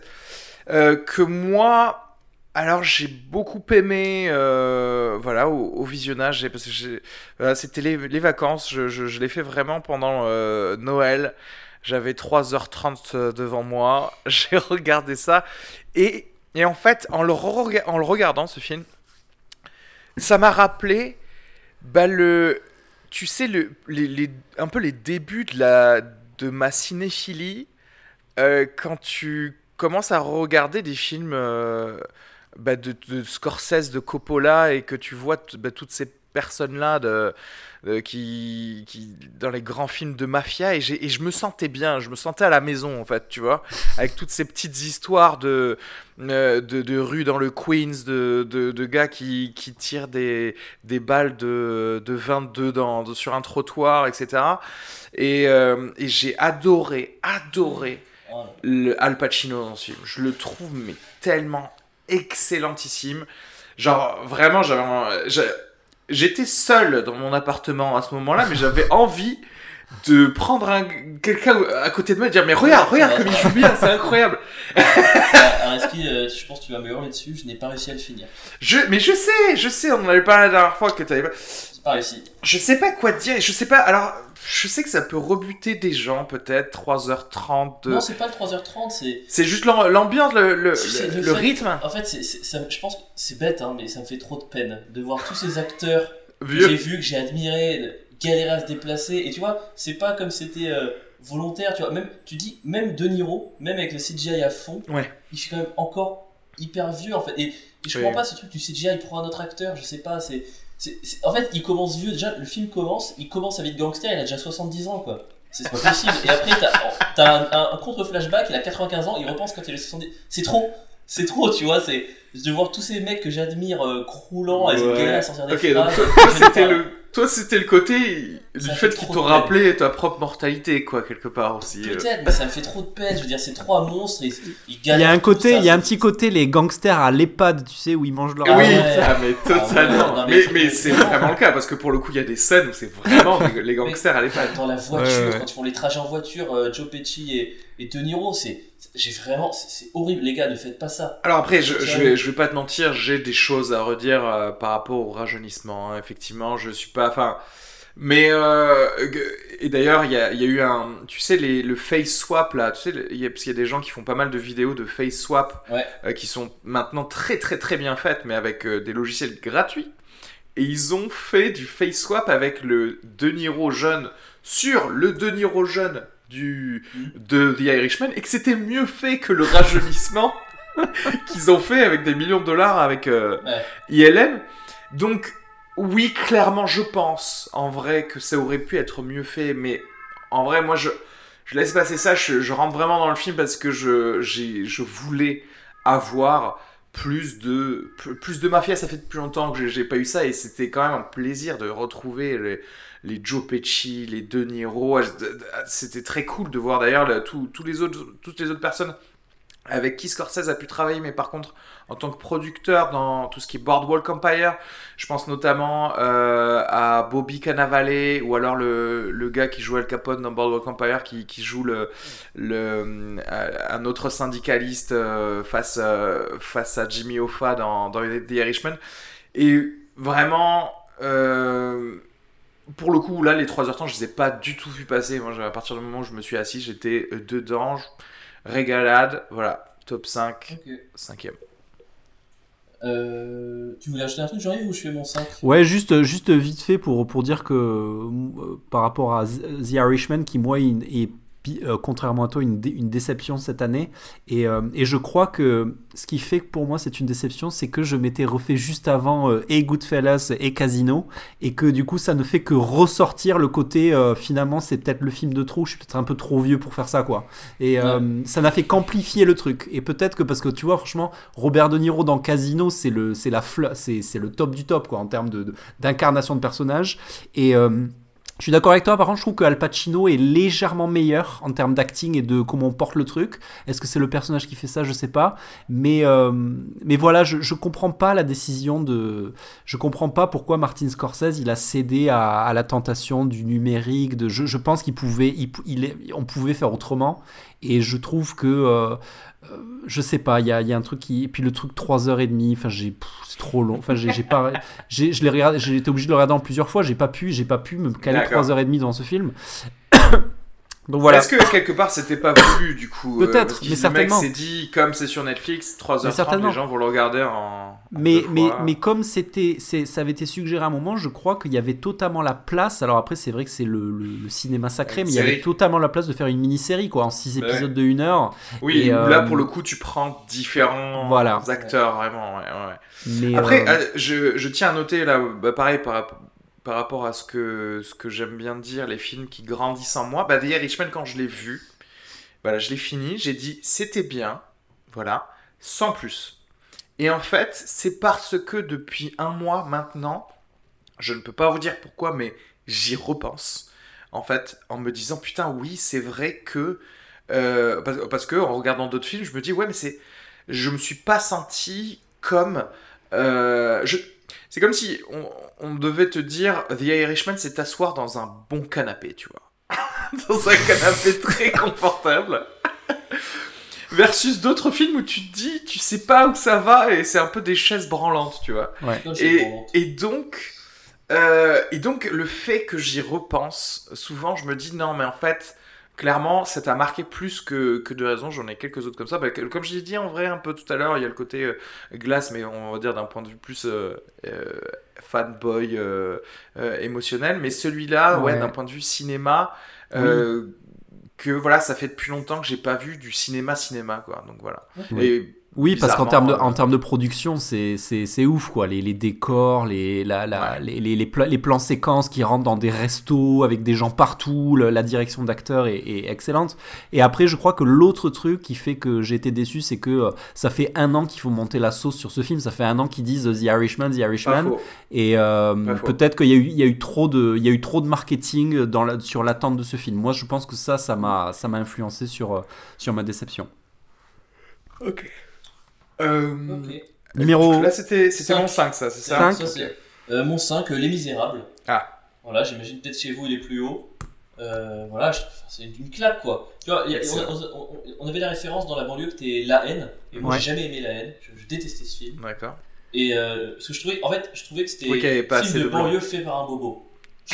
c'est vraiment, tu vois, c'est esthétisé, c'est vraiment, tu, tu sens un truc qui est, qui est presque réfléchi, tu vois, dans la haine. Alors que là, je trouve que c'est presque, c'est vécu. Tu vois, tu sens le mec qui a, qui, qui, a grandi là, tu sens le mec qui connaît. Et surtout, moi, qui, vraiment, le truc qui me rebute le plus dans les films en général, c'est le manichéisme. J'ai horreur de ça dans les films, c'est pour ça que c'est notamment pour ça que j'ai tout Star Wars, désolé. Mais là, je trouvais qu'il y avait une nuance de partout, chez les jeunes, chez les vieux, chez mm. les policiers, que je trouvais extraordinaire, vraiment extraordinaire. Moi, c'est vraiment la claque, le film de banlieue, claque que j'attendais depuis, bah, depuis la haine, pour pouvoir dire aux gens, vous voyez, la haine, c'est moins bien. Mais tout à fait d'accord, tout comme bah, je disais tout à l'heure, en fait, 2019, euh, euh, les, le, cinéma de, le cinéma politique, c'est le cinéma de l'empathie aussi. Euh, voilà, ce qu'il y a dans Parasite, ce qu'il y a dans Le Joker, et ce qu'il y a dans... Et oui, et ce qu'il y a dans Le Misérable, parce que tu vois le point de vue de tout le monde et tu es en colère ou content pour tout le monde en fait. Tu vas et, et du coup, euh, alors, pas du tout, par contre, d'accord avec ce que tu dis sur, euh, sur la haine, mais c'est pas grave. C'est-à-dire, tu peux faire un film et quand même le travailler. Je trouve que pour le coup, il euh, y a Enfin, c'est pas forcément un bonus d'ailleurs ou quoi que ce soit, mais il y a une valeur en tout cas à un raffinement, quel qu'il soit. Je me souviens notamment voilà, de, certains plans que Kassovitz a pu faire et du travail sur le son qui était, que moi je trouve toujours encore aujourd'hui ouf sur certaines scènes de la haine. Mais effectivement, Les Misérables, le côté. Moi. En vrai, c'est mes films un peu préférés quand dès que t'es un peu caméra à l'épaule, des, choses comme ça, j'adore. J'adore et j'adore le côté euh, tranche de vie, euh, training day, tu vois. Mais vrai, mais mais là, tout sonne vrai. J'adore les acteurs. Euh, Vous avez vu The Shield, la série The Shield Trop bien, trop bien. Est-ce que ça t'a pas rappelé un peu The Shield quelque part Totalement, bien sûr, totalement. C'est tu, c'est du ride along quoi. On est avec des, des, flics, mais aussi parfois on est euh, avec euh, avec les kids, voilà, qui, qui, sont dans la rue.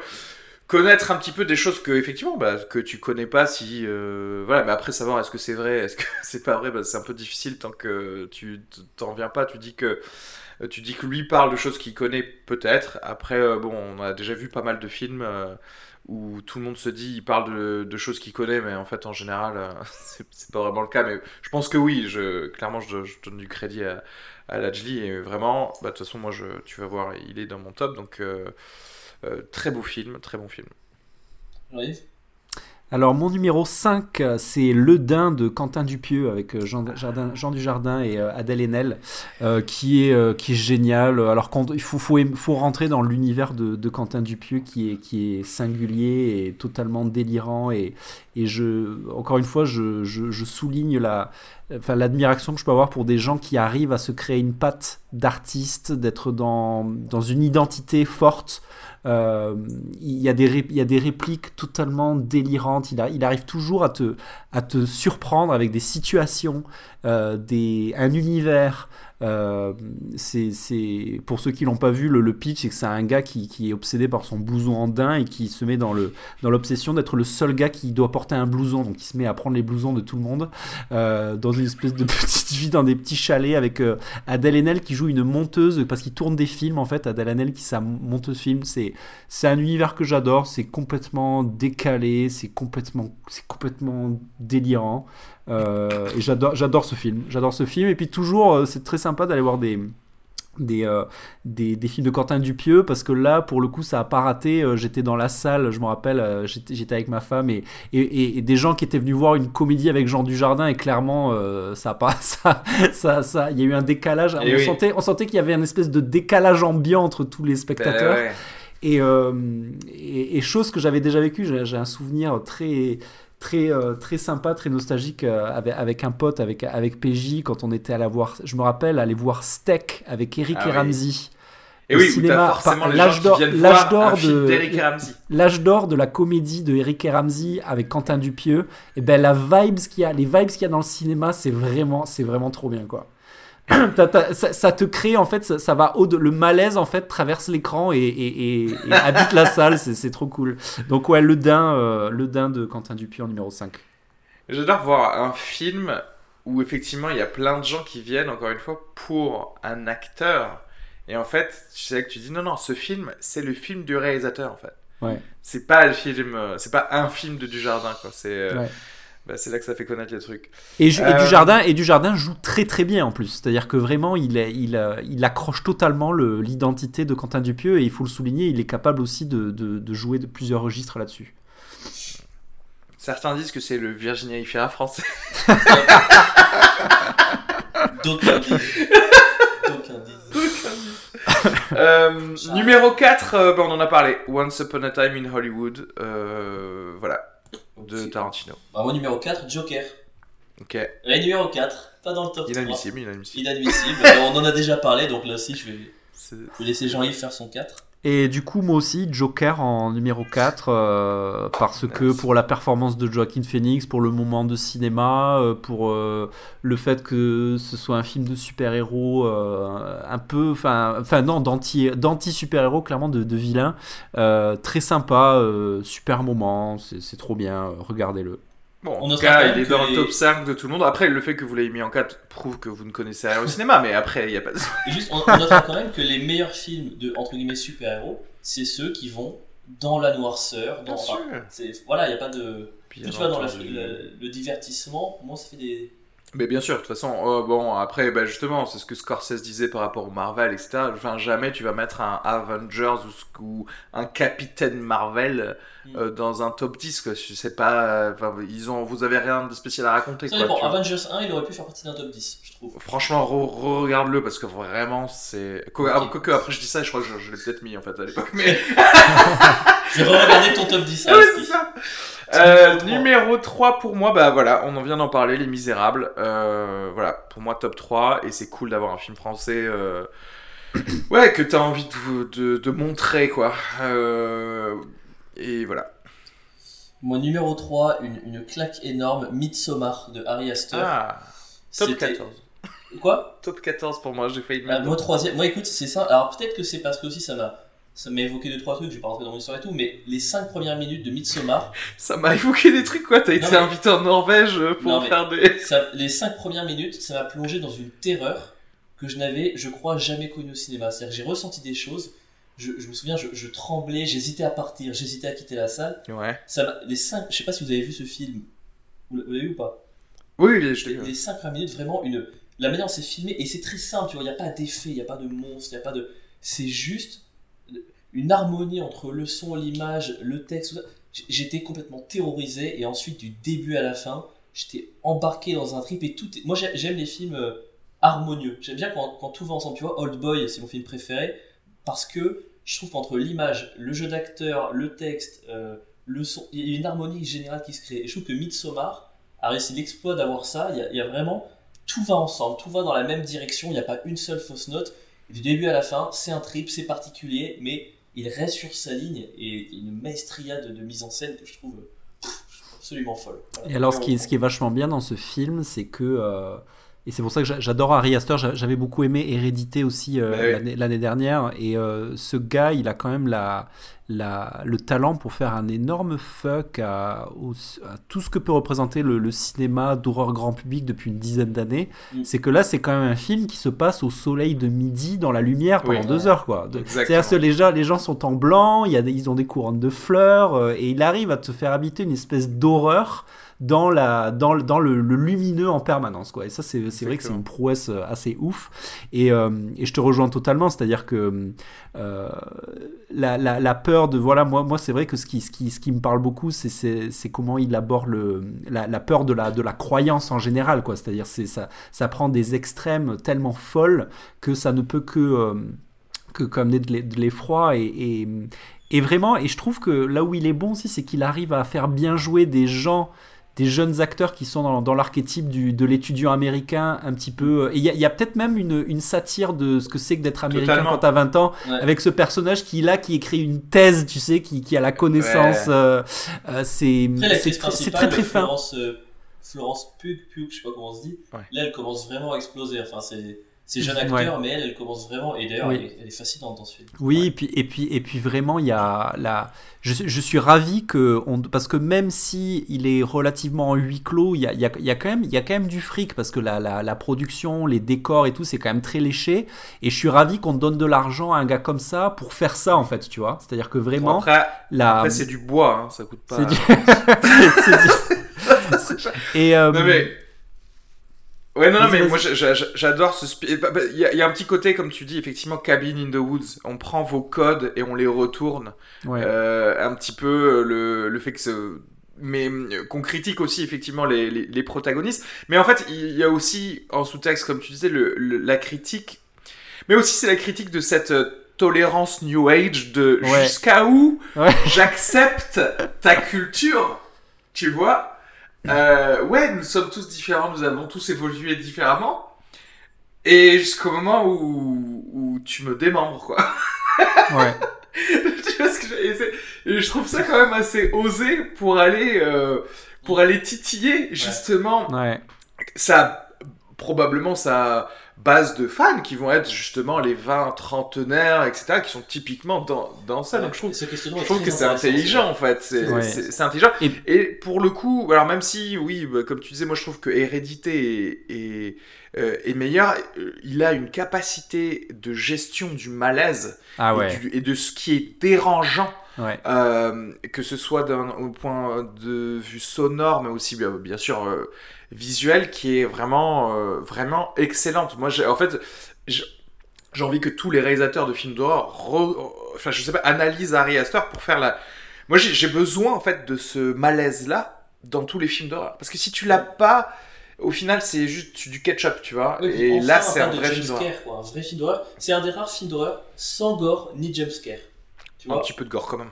Franchement très peu. Ouais, enfin un peu. Non, mais puis, Après, il n'y a, y a pas, il y a littéralement. pas, il y a pas de gore dans le, le sens euh, traditionnel du terme, mais il a quand même cette Oui. capacité. Et il y a la même chose dans le, le film que j'avais cité, euh, Drag the Cross Concrete. C'est il y a, il y a des images dans ce film. J'y ai repensé plusieurs jours après. Tu sais, ça me revenait Ouais. comme des flashs, des, des images de tête écrasée, des images de, de monstruosité. Enfin, il a, il a quand même cette capacité à te, à te, à te piquer avec de la, avec du cru, quoi.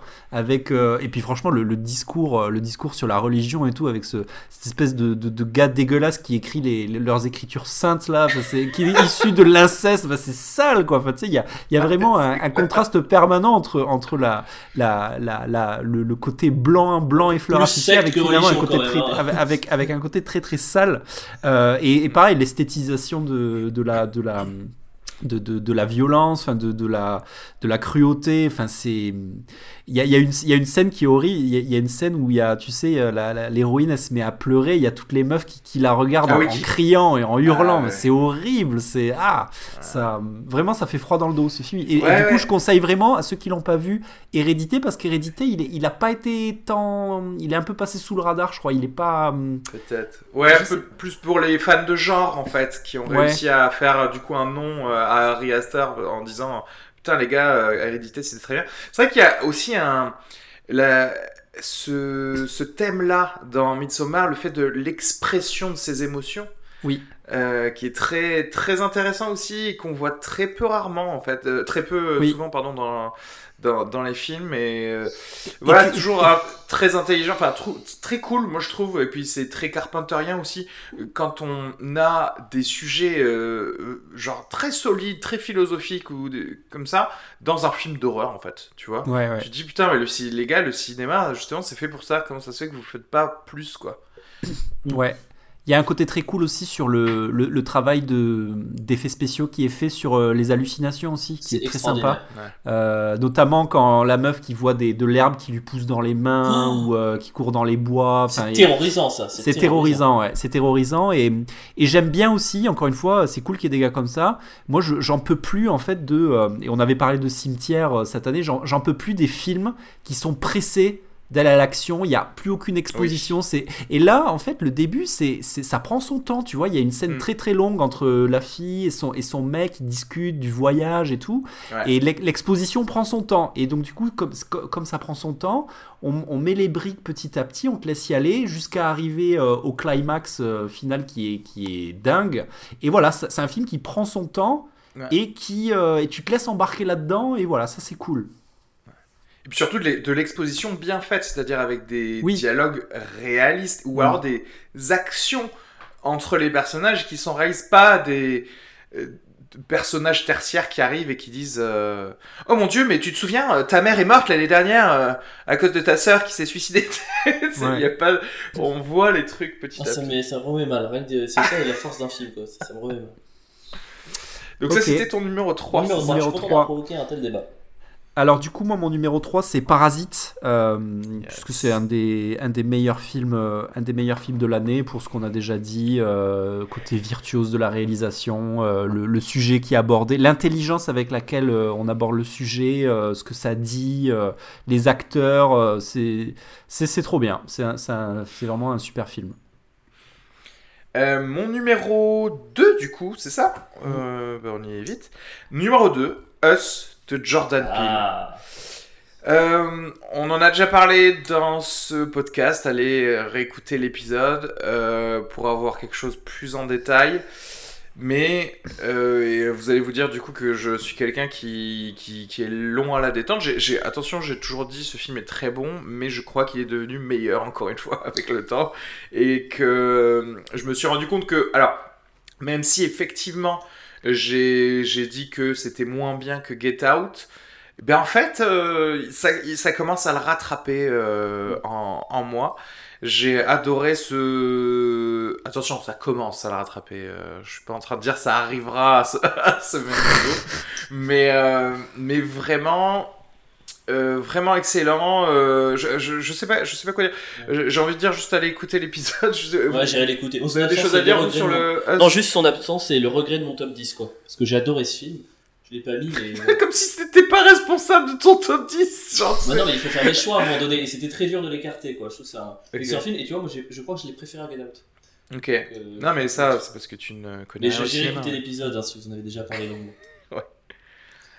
Euh, Euh, T'as des trucs à dire sur Get Out peut-être? C'est vrai que là, je, je- enfin, j'ai pas Sur- trop envie sur d'en parler Us, parce que j'ai euh, peur de sur spoiler. Us, ouais, sur euh, Us, pardon. Sur Us, moi, moi euh, je pense qu'à la différence de toi, je. Très. Le. Comment? C'est-à-dire que ça ça n'a pas survécu le, le deuxième visionnage, puisque à la Ah. deuxième vision. euh, les, les défauts du film ressortent beaucoup plus, évidemment. Et même si j'étais très enthousiaste au début parce que j'adore Get Out et parce que j'adore euh, ce réalisateur, et euh, je, je, je, je ne peux m'empêcher de penser que c'est quand même. euh, je pense qu'il il passe un peu à côté pour, sur, par rapport à l'ambition du film. Mais ça reste un film très cool, tu vois, c'est très sympa. Mais je pense que j'en attendais plus par rapport à Get Out qui, qui est quasiment parfait, en fait, tu vois, sur, euh, sur ce Ça, c'est ça, c'est sûr, on, attend- on en attendait plus. Surtout que Ouais. là, la portée euh, nationale du, du truc était, était plus grande. Puisque, effectivement, enfin, quand tu vois le film, tu te rends compte, ah mince, c'est censé toucher enfin, toute l'Amérique, tous les États-Unis, etc. Contrairement à Get Out qui était un peu plus justement euh, intime, j'allais dire, et plus confiné à un film, on va dire, euh, d'horreur classique, là aussi un peu au côté conte de la crypte. Euh, c'est vrai que du coup, il peinait à peut-être euh, atteindre euh, ce niveau d'am- d'ambition. Cependant, euh, cependant, je, c'est quand même euh, toujours un, voilà, une, une maîtrise euh, ciné que, que j'ai envie de révérer. Voilà. Ok. Numéro 2. Ouais, Parasite numéro 2, on a déjà parlé plein de fois, donc je vais pas. Ah, Du coup, Parasite, on l'a on l'a tous les trois dans notre top 10, c'est ça? Il y a, y a- y quoi à fait. Enfin, Ok, donc euh, très bien. J'ai hâte de Euh, voir le numéro 1 de tout le monde. Alors du coup, moi, mon numéro 2, c'est euh, Midsommar, euh, Ah, pour, euh, bah, pour la claque, hein, vraiment. Et puis parce que je suis fan du genre, et que c'est trop, ça devient trop rare d'avoir des bons films d'horreur, et là, on, peut- on ne peut que se, se réjouir d'avoir ce- cette qualité-là. Donc Midsommar, énorme claque, euh, voilà. Attends, Est-ce qu'on fait un petit bruit de. De, euh, Allez, c'est parti. Euh, eh ben écoutez, X-Men mon Dark numéro 1, euh, eh ben, Star Wars. Star Wars, c'est horrible. bah non, le numéro 1, je pense que tout le monde l'aura deviné avec mes prédictions des Oscars, c'est Joker. Joker. Euh, encore une fois, allez écouter l'épisode avec, euh, avec Odalisque et, euh, et Jean-Yves. Euh, franchement, euh, voilà, voilà, euh, toujours euh, génial. Au re- re- revisionnage ciné pour moi, hein, je l'ai revu au ciné et toujours très bien. Donc, euh, donc voilà, j'ai du mal à, voir les choses mauvaises qu'on peut, peut lui appliquer en fait à ce film tellement ça, ça fait résonner en moi et sonner la pile la bonne corde sur, sur à, peu près tous les plans. Très bien. Numéro 1 avril. Mon numéro 1, mais j'ai déjà dit Les Misérables, euh, Once Upon a Time, Parasite, mais quel peut bien être mon numéro 1 C'est euh, c'est le film avec euh, Franck Dubosc, All Inclusive, non? Pas loin. c'est euh, Marriage Story. Non, je plaisante, c'est pas ça. Non, mon numéro 1, euh, initial du réalisateur, TM. Est-ce que vous pouvez deviner C'est une vie cachée de Terrence Malick. Ah, Mon numéro 1, euh, je sais pas si vous l'avez vu. Pour le coup, je l'ai pas vu, Toi effectivement. non plus, Jean-Yves? Non, je l'ai pas vu. C'est un, c'est un film que je trouve que c'est c'est peut-être mon préféré de Terrence Malick. Je trouve que il a fait vraiment. Tu sais, il y a eu quand même des phases que vous connaissez, La Nuit Rouge, Tree of Life. Après, il y a une petite période un peu étrange que j'ai pas trouvé déplaisante, mais je trouvais que c'était une sorte d'un peu de recherche. Et là, je trouve que c'est tout le meilleur de Terrence Malick. C'est-à-dire que c'est une photographie sublime, une manière de filmer qui lui est propre, une histoire que je trouve vraiment qui, voilà, qui, qui prend au trip sur euh, la notion d'engagement, notion de foi. La foi, c'est quand même son, son thème, j'ai l'impression, un peu principal. Euh, deux acteurs formidables, et vraiment, c'est c'est trois heures. J'étais bouleversé pendant trois heures. Il a réussi à ne pas me lâcher du début à la fin. C'est à la fois extrêmement simple, extrêmement complexe. Voilà, sur ce- ce- cette personne, je sais plus comment elle s'appelle, euh, je sais plus son nom, mais qui, qui, qui est en, en cours peut-être possiblement de béatification, je crois. Voilà. Ah ouais, ok. C'est- un Autrichien qui bosse dans les, dans les champs, dans sa maison, avec euh, sa femme, ses deux filles. Et un jour, on lui demande, Seconde Guerre mondiale, de, de- de signer un traité de fidélité à Hitler.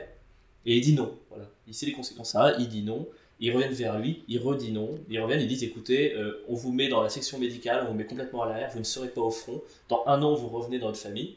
Et il dit non en fait. Et c'est un mec qui va, à la fin, ouais, c'est pas spoiler parce que Ouais, l'histoire est connue, il, il va, il va se faire du coup. euh, il, il meurt, voilà, il se fait, il se décapiter. je, je vais pas spoiler. Mais non, mais c'est l'histoire du mec qui C'est l'histoire du voilà, mec, ouais, c'est comme le Titanic. Et Ouais. c'est un mec qui, qui, voilà, par engagement, va aller au bout de juste pour pas avoir à signer un papier dans lequel il dit je suis d'accord avec Hitler. Et c'est, vraiment magnifique du début à la fin. Je vous encourage vivement à prendre du temps et à le voir sur un grand écran avec du bon son et une belle image. Ok.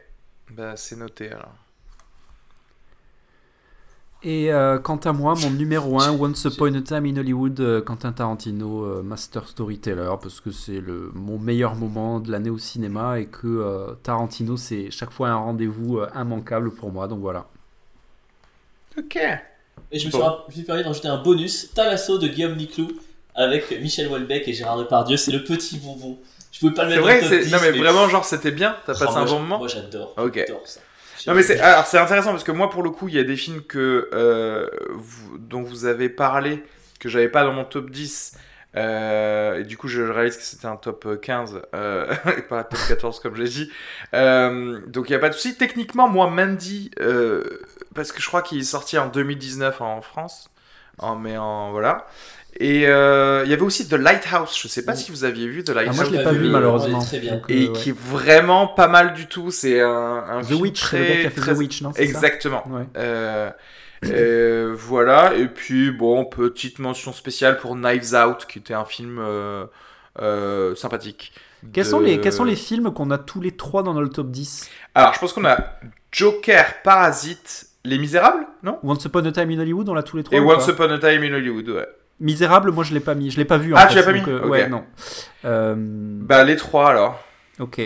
Midsommar, tu l'as pas mis dans ton top 10, Areski Non? Non, comme j'ai dit, c'était un peu après, donc c'est vrai, j'ai hésité, mais en, en vrai, c'est vrai que bon. ça Ok. pourrait, euh, Donc on dit, ouais, c'est vrai que euh, Jo- euh, Parasite. Joker, Avril, tu l'avais mis aussi ou pas Je sais plus? Ouais, je l'ai mis quatrième. En fait, Jean-Yves, Jo- toi et moi, notre top 6, on a 5 films en commun, je crois. Eh Oh. ben, très- parfait. Tu vois, on s'est bien rattrapé. Jumeaux. Super, très bien. Alors, est-ce qu'on passe au mini top 3 Ah ouais. Les- de les- euh, les mini top 3 de Déconne, un petit peu. Ah oui. Euh, je vais voir si peut-être je, je rajouterai des petits jingles à chaque fois. Allez, Euh, allez, est-ce qu'on commence par le top 3 énervement Petit jingle énervement? allez.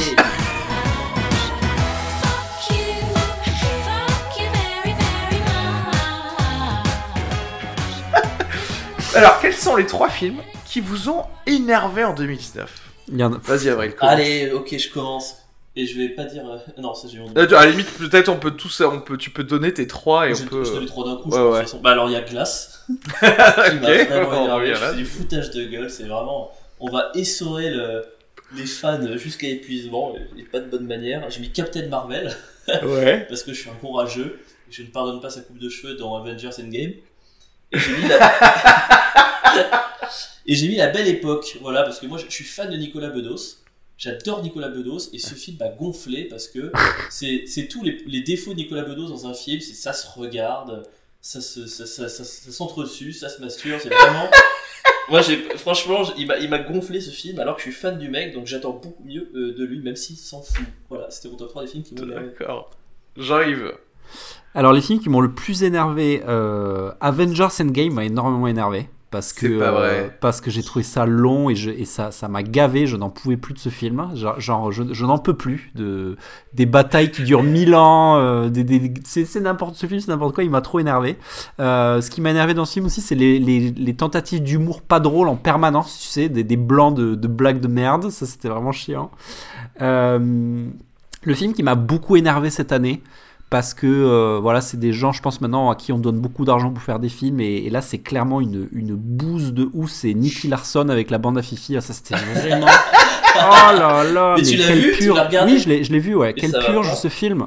C'est, c'est tellement, mais c'est nul. C'est-à-dire que hum, ils ont essayé de faire du Nicky Larson c'est-à-dire dans, dans le côté gestu- gesti- gesticulation permanente, euh, manga en film, mais pour moi ça marche pas. Et donc du coup ça c'est chiant quoi, c'est énervant, donc euh, très énervé devant ce film. Et euh, j'étais très énervé aussi devant euh, Nous finirons ensemble avec François Cluzet de, de Guillaume Canet, parce que je trouve, je trouve ce film inutile. François Cluzet, il est jamais content. C'est le gars, il est, il c'est le gars qui va passer, qui va à Arcachon, il, il mange ses huîtres, il y a rien qui va, il est jamais content, il y a, il y a rien qui lui plaît, il a tout ce qu'il il a tout ce qu'il veut, mais il se, c'est des- en Il fait, est c'est ce- français, monsieur. ce film, c'est des gens, c'est des gens, ils ont, ils ont tout, ils, ils, ils sont, ils sont, ils sont malheureux en fait, ils sont, ils, ils savent pas comment être contents, ils ont, ils ont une super baraque à Arcachon, ils vont passer le week-end, les, des gens ils viennent, ils viennent, ils viennent euh, lui fêter son anniversaire en surprise, il boude, il est pas content, c'est, c'est un film de gens pas contents, C'est- m'énerve. Jean-Pierre film. Bacry aurait pu jouer dedans. Ah, il m'énerve ce film et, euh, et vraiment et pourtant et pourtant j'avais plutôt bien aimé les petits mouchoirs tu vois j'avais plutôt trouvé ça pas mal mais là ce film il est d'une inutilité euh, sans nom donc euh, voilà très énervé devant euh, nous finirons ensemble Ok. Alors, moi, euh, top 3 énervement Made in China. Ah ouais Euh, film français sur la communauté asiatique avec notamment Frédéric Shaw. Euh, donc même team créatrice, euh, tu sais, par les producteurs de Qu'est-ce qu'on a fait au bon Dieu? Pourquoi vous allez voir ça en vrai je mais pas. alors bah écoute je sais pas, on- c'était avec Duck, euh, on avait rien à faire, on était à côté du du Grand Rex, euh, on s'était dit bon qu'est-ce qu'il y a maintenant? On est allé voir ça parce qu'on s'était dit on s'était dit diversité, tu vois, diversité dans le cinéma français. Et c'était ça m'a énervé parce que tu sais c'est le sort, la sorte d'énervement où, où tu te dis OK ben maintenant on va plus jamais donner la parole à un Français d'origine asiatique et on va jamais prendre un scénar d'un Français d'origine asiatique parce que les gens vont dire non c'est bon on a déjà fait Made in China et c'était nul. Mais oui espèce de connard en fait. Parce que tu, tu choisis de base un scénario moisi en fait. Euh, Il n'y avait pas vraiment de propos, les seules vannes dedans c'est des vannes littéralement racistes ah, mais tout en soulignant le fait que c'est pas bien de faire des vannes racistes, mais les seules vannes qu'il y a dedans sont ces vannes-là. Euh, bref, c'était énervant. C'était énervant. Euh, le film Hellboy, le reboot de Hellboy. Euh, déjà, la- le principe de faire un reboot d'un film de Guillermo del Toro qui est sorti il y a, il y a deux, il y a deux minutes, ça m'énerve. Je veux dire, tu vois, c'est pas comme si Guillermo del Toro il avait fait le sien dans les années 70 et que c'était en carton-pâte, etc. Je veux dire, c'est bon, c'était déjà euh, l'ILM qui faisait les, effets spéciaux, donc tout va bien en fait. Je vois pas l'intérêt de faire ça, surtout pour. euh, mais tout était nul dans ce film, c'est-à-dire la réalisation, les acteurs, l'humour forcé. Pourquoi faire ce film, quoi? Voilà. Euh, et Six Underground, film de Michael Bay sorti sur. euh, sorti sur euh, Netflix. Netflix. Je, je m'excuse vraiment Reski, mais tout ton top 3 est évitable en amont quoi. Tu vois? Le top 3 d'énervement Ouais. Tu veux dire, j'y allais pour m'énerver. Ouais, mais en vrai, je suis totalement d'accord, c'est vrai. c'est vrai que mais j'aime bien aller m'énerver. En fait, tu vois, ça me servait, ça me sert de, de soupape un peu. Mais en me disant peut-être, peut-être je serais surpris, mais bien sûr que non. Et euh, bon, tout ce qui est énervant, c'est que, en fait, ce qui, ce qui est marrant dans ce film, c'est que c'est un film, vous remarquerez, vous le regardez, il y a marqué ce film contient des publicités. C'est-à-dire que non seulement ils ont la thune de Netflix, mais en plus ils voulaient tellement se sucrer Non, non, non. que en plus il fallait qu'ils prennent de l'argent de Rolex etc., etc., etc., tu vois et ce film c'est le film d'action euh, lambda de merde mais qui n'a rien à dire de nouveau ou où ça m'énerve parce que parce qu'en fait c'est comme du Fast and Furious euh, voilà en Le fait. 27, on tout est au 27 simplement. je crois de Fast and Furious. Et euh, donc, euh, faut arrêter quoi de faire ces films-là. Voilà, euh, fini pour les top 3 d'énervement. On passe au top 3 des films fades. Les Alors. choses qui sont le plus. Genre, amenez-moi du sel. Comment ça se fait que. Qu'est-ce qui s'est passé? Genre, c'est pas le film qui t'a énervé. C'est le film, on te le présente, c'est un peu à ce que. C'est la base, en fait. C'est comme si on te donnait de la pâte à pizza avec la sauce tomate euh, monoprix. Alors, là, voilà. je je t'avoue que j'ai- peut-être mal compris la catégorie. Ah. Je l'ai plus compris comme déception que fade en fait. Oui, mais ça. quelque part, c'est un peu la déception. C'est-à-dire Ok. quand tu te dis, je vais voir le film, je me dis, il va y avoir de la garniture. Et euh, il y a que dalle. Alors, Alors. attention, jingle fat. Je sais pas ce que je mettrai, mais ce sera assez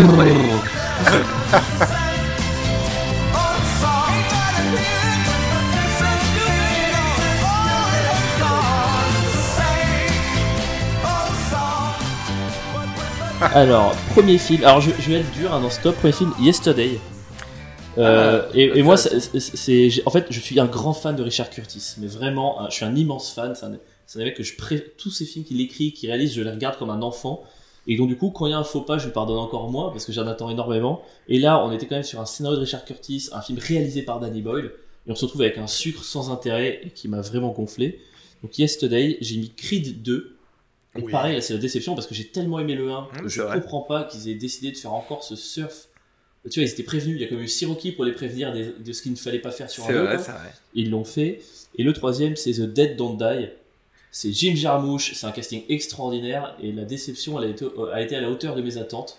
Voilà, c'est les trois films où j'y suis allé avec beaucoup d'attentes et je me suis dit, vraiment mec, vraiment. Bah, c'est exactement ça, hein. je pense que tu as totalement saisi le projet de ce top 3. hein. C'est c'est en gros, c'est tu sais, c'est-à-dire qu'en fait, la bande-annonce peut te faire une espèce de promesse de cahier des charges, mais tu dis c'est le minimum, quoi. Et quand tu vas voir, eh bah, c'est vraiment le minimum. Jean-Yves. Alors moi, euh, il euh, y a Cimetière euh, qui, euh, qui continue cette tradition de, de, de manque, de manque terrible de sel dans les films d'horreur euh, américains. Quoi. Ce, que tu, ce que tu disais, c'est- ennuyeux, c'est téléphoné du début à la fin, c'est chiant. Quoi. Euh, voilà. Beaucoup, beau- un, un- un manque d'épices assez catastrophique dans Glace pour moi de, de Night Shyamalan. Oui. Donc, donc, contrairement à voilà, je, ce film pour moi une déception incroyable.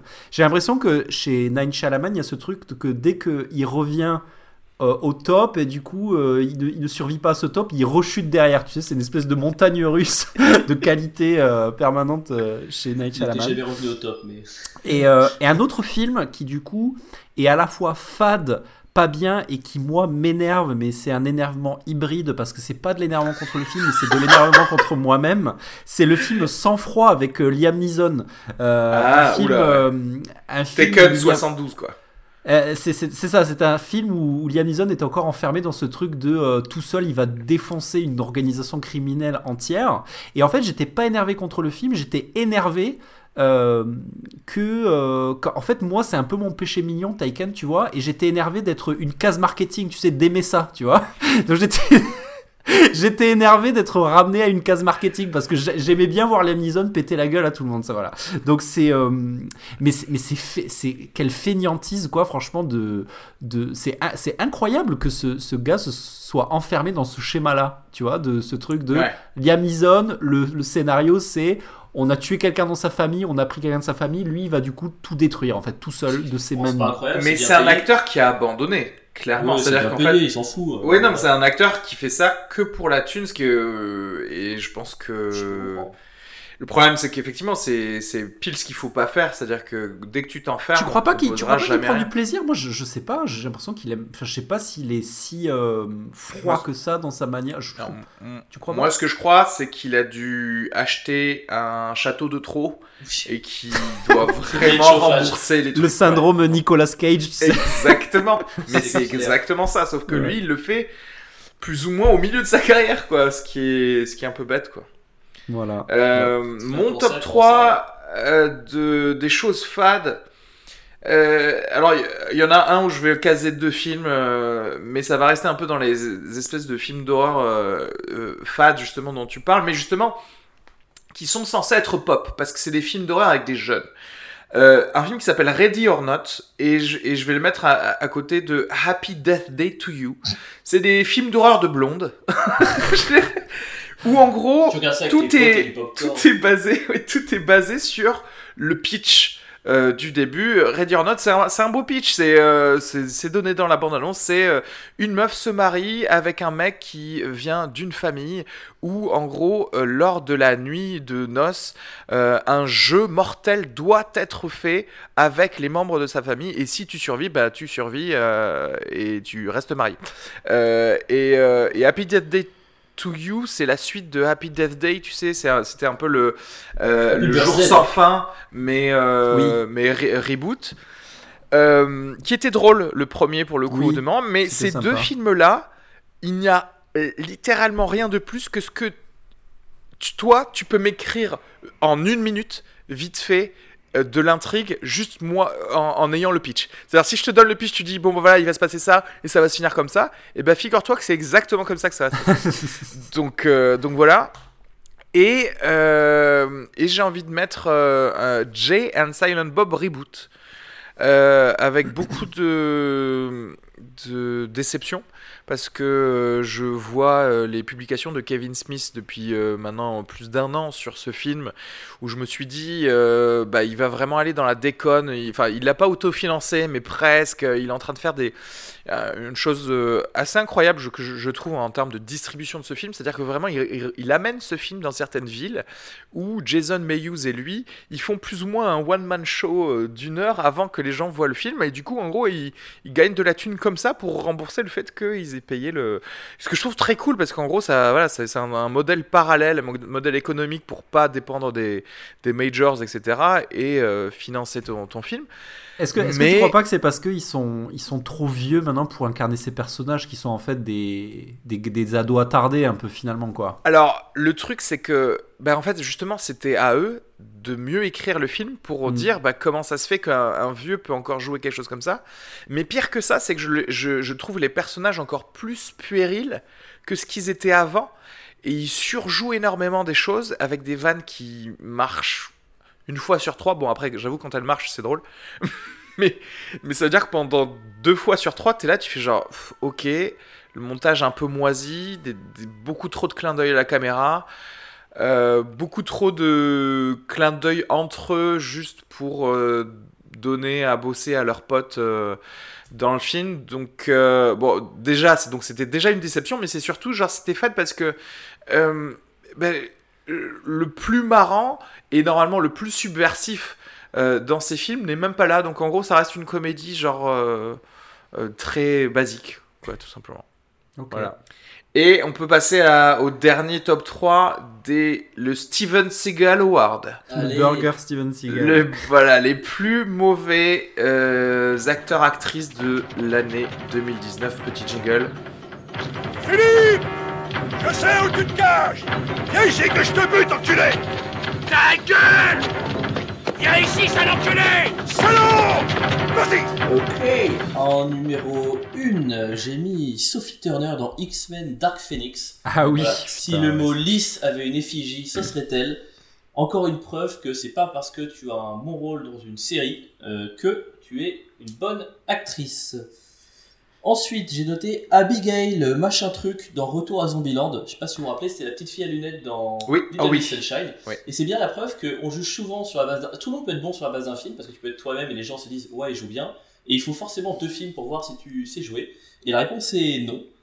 voilà, euh, elle vraiment, c'est, c'est, c'est absolument terrible. Par contre, euh, petite mention spéciale à Hollywood, euh, qui l'a gardé malgré son IMC de 29. Ça paraît moqueur comme ça, mais non, c'est une très bonne nouvelle. Parce que franchement, c'est rare que dans des films comme ça, survival, un peu machin et tout, ils acceptent, ils acceptent une personne qui est pas complètement fit mannequin. Ça, je trouve ça cool. Je sais pas si t'as remarqué. si Oui, j'ai totalement remarqué, Je effectivement. chouette. Euh, j'ai failli, j'ai failli arrêter de regarder le film d'ailleurs à cause de, à cause de Ah, ça. le Non, film, je rigole. vraiment, le 1 était bien, mais le 2 est nul. Euh, oui, oui. Après, tu sais, c'est ça le problème, c'est que tu vois contractuellement, euh, enfin, je, je pense qu'en vrai, en vrai, hein, s'ils avaient pu la changer, ils l'auraient tellement changé. En tout cas, ils l'ont pas fait, je trouve ça pas mal, même si elle ne sait pas jouer. Et le numéro 3 dans les mauvais acteurs, écoute, ça fait de la peine de le dire, mais j'ai mis quand même Jean Dujardin dans J'accuse. Ah ouais. Parce que je trouve que c'est. Je, je l'aime bien quand il a contre-emploi, Jean Dujardin, mais là, sur une affaire qui pourtant est. Tu vois, évoque beaucoup de choses, c'est très dur. Je crois que j'ai pas ressenti un soupçon d'émotion pendant tout le Ah, film. ouais. Et comme il faut un coupable, et que je trouve que Roman Polanski est un très bon réalisateur, je vais mettre ça sur le dos de Jean. Bah oui, personne peu veut accuser Roman c'est un, Polanski. peu mé- c'est un peu méchant, mais euh, voilà, je vais mettre ça sur sa gueule. Jean-Yves. Et c'est marrant parce que je rebondis sur euh, ta mention de, de Sophie Turner dans, dans X-Men et ça a le mérite de rappeler. J'avais lu un truc super intéressant sur ça sur Game of Thrones parce que moi je suis convaincu que Sophie Turner fait partie des, des, des acteurs de Game of Thrones qui sont surcotés parce que je suis pas persuadé que ce Bien soit une si bonne actrice que ça. La preuve c'est que quand elle fait autre chose c'est pas très réussi.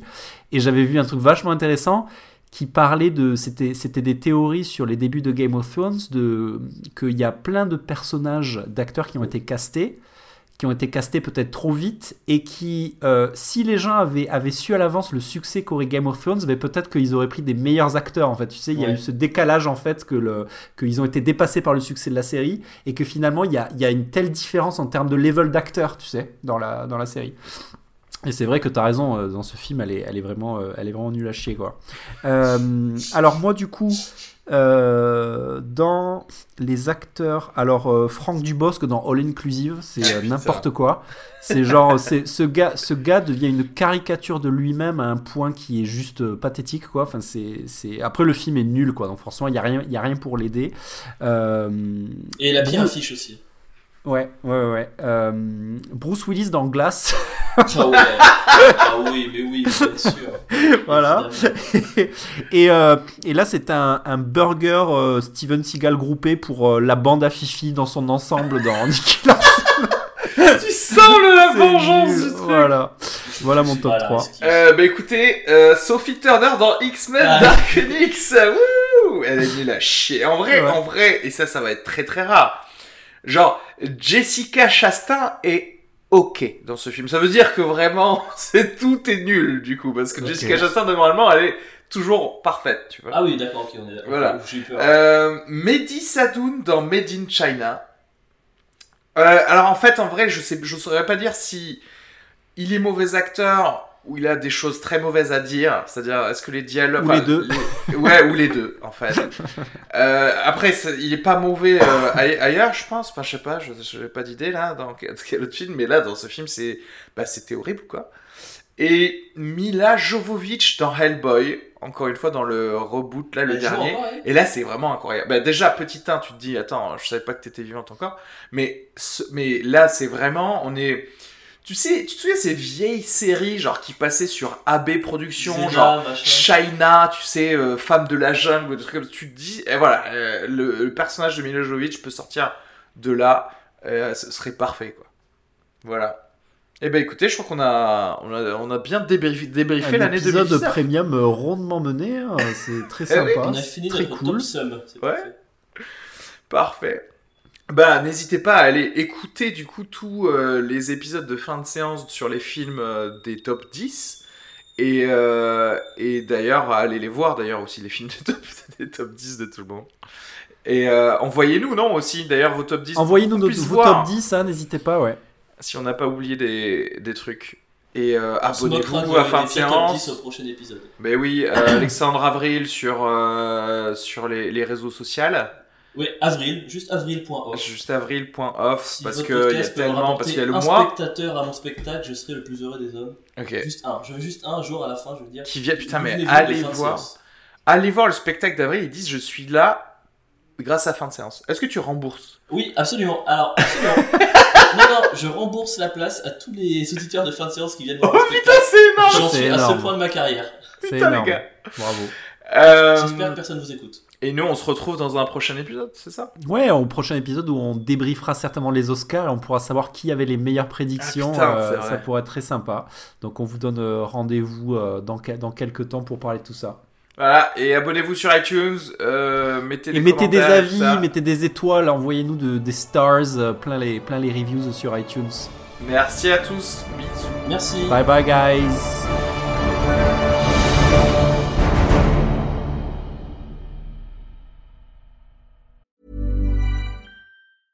Even when we're on a budget, we still deserve nice things. Quince is a place to scoop up stunning high-end goods for 50 to 80% less than similar brands. They have buttery soft cashmere sweaters starting at $50, luxurious Italian leather bags, and so much more. Plus, Quince only works with factories that use safe, ethical, and responsible manufacturing. Get the high-end goods you'll love without the high price tag with Quince. Go to quince.com slash style for free shipping and 365-day returns.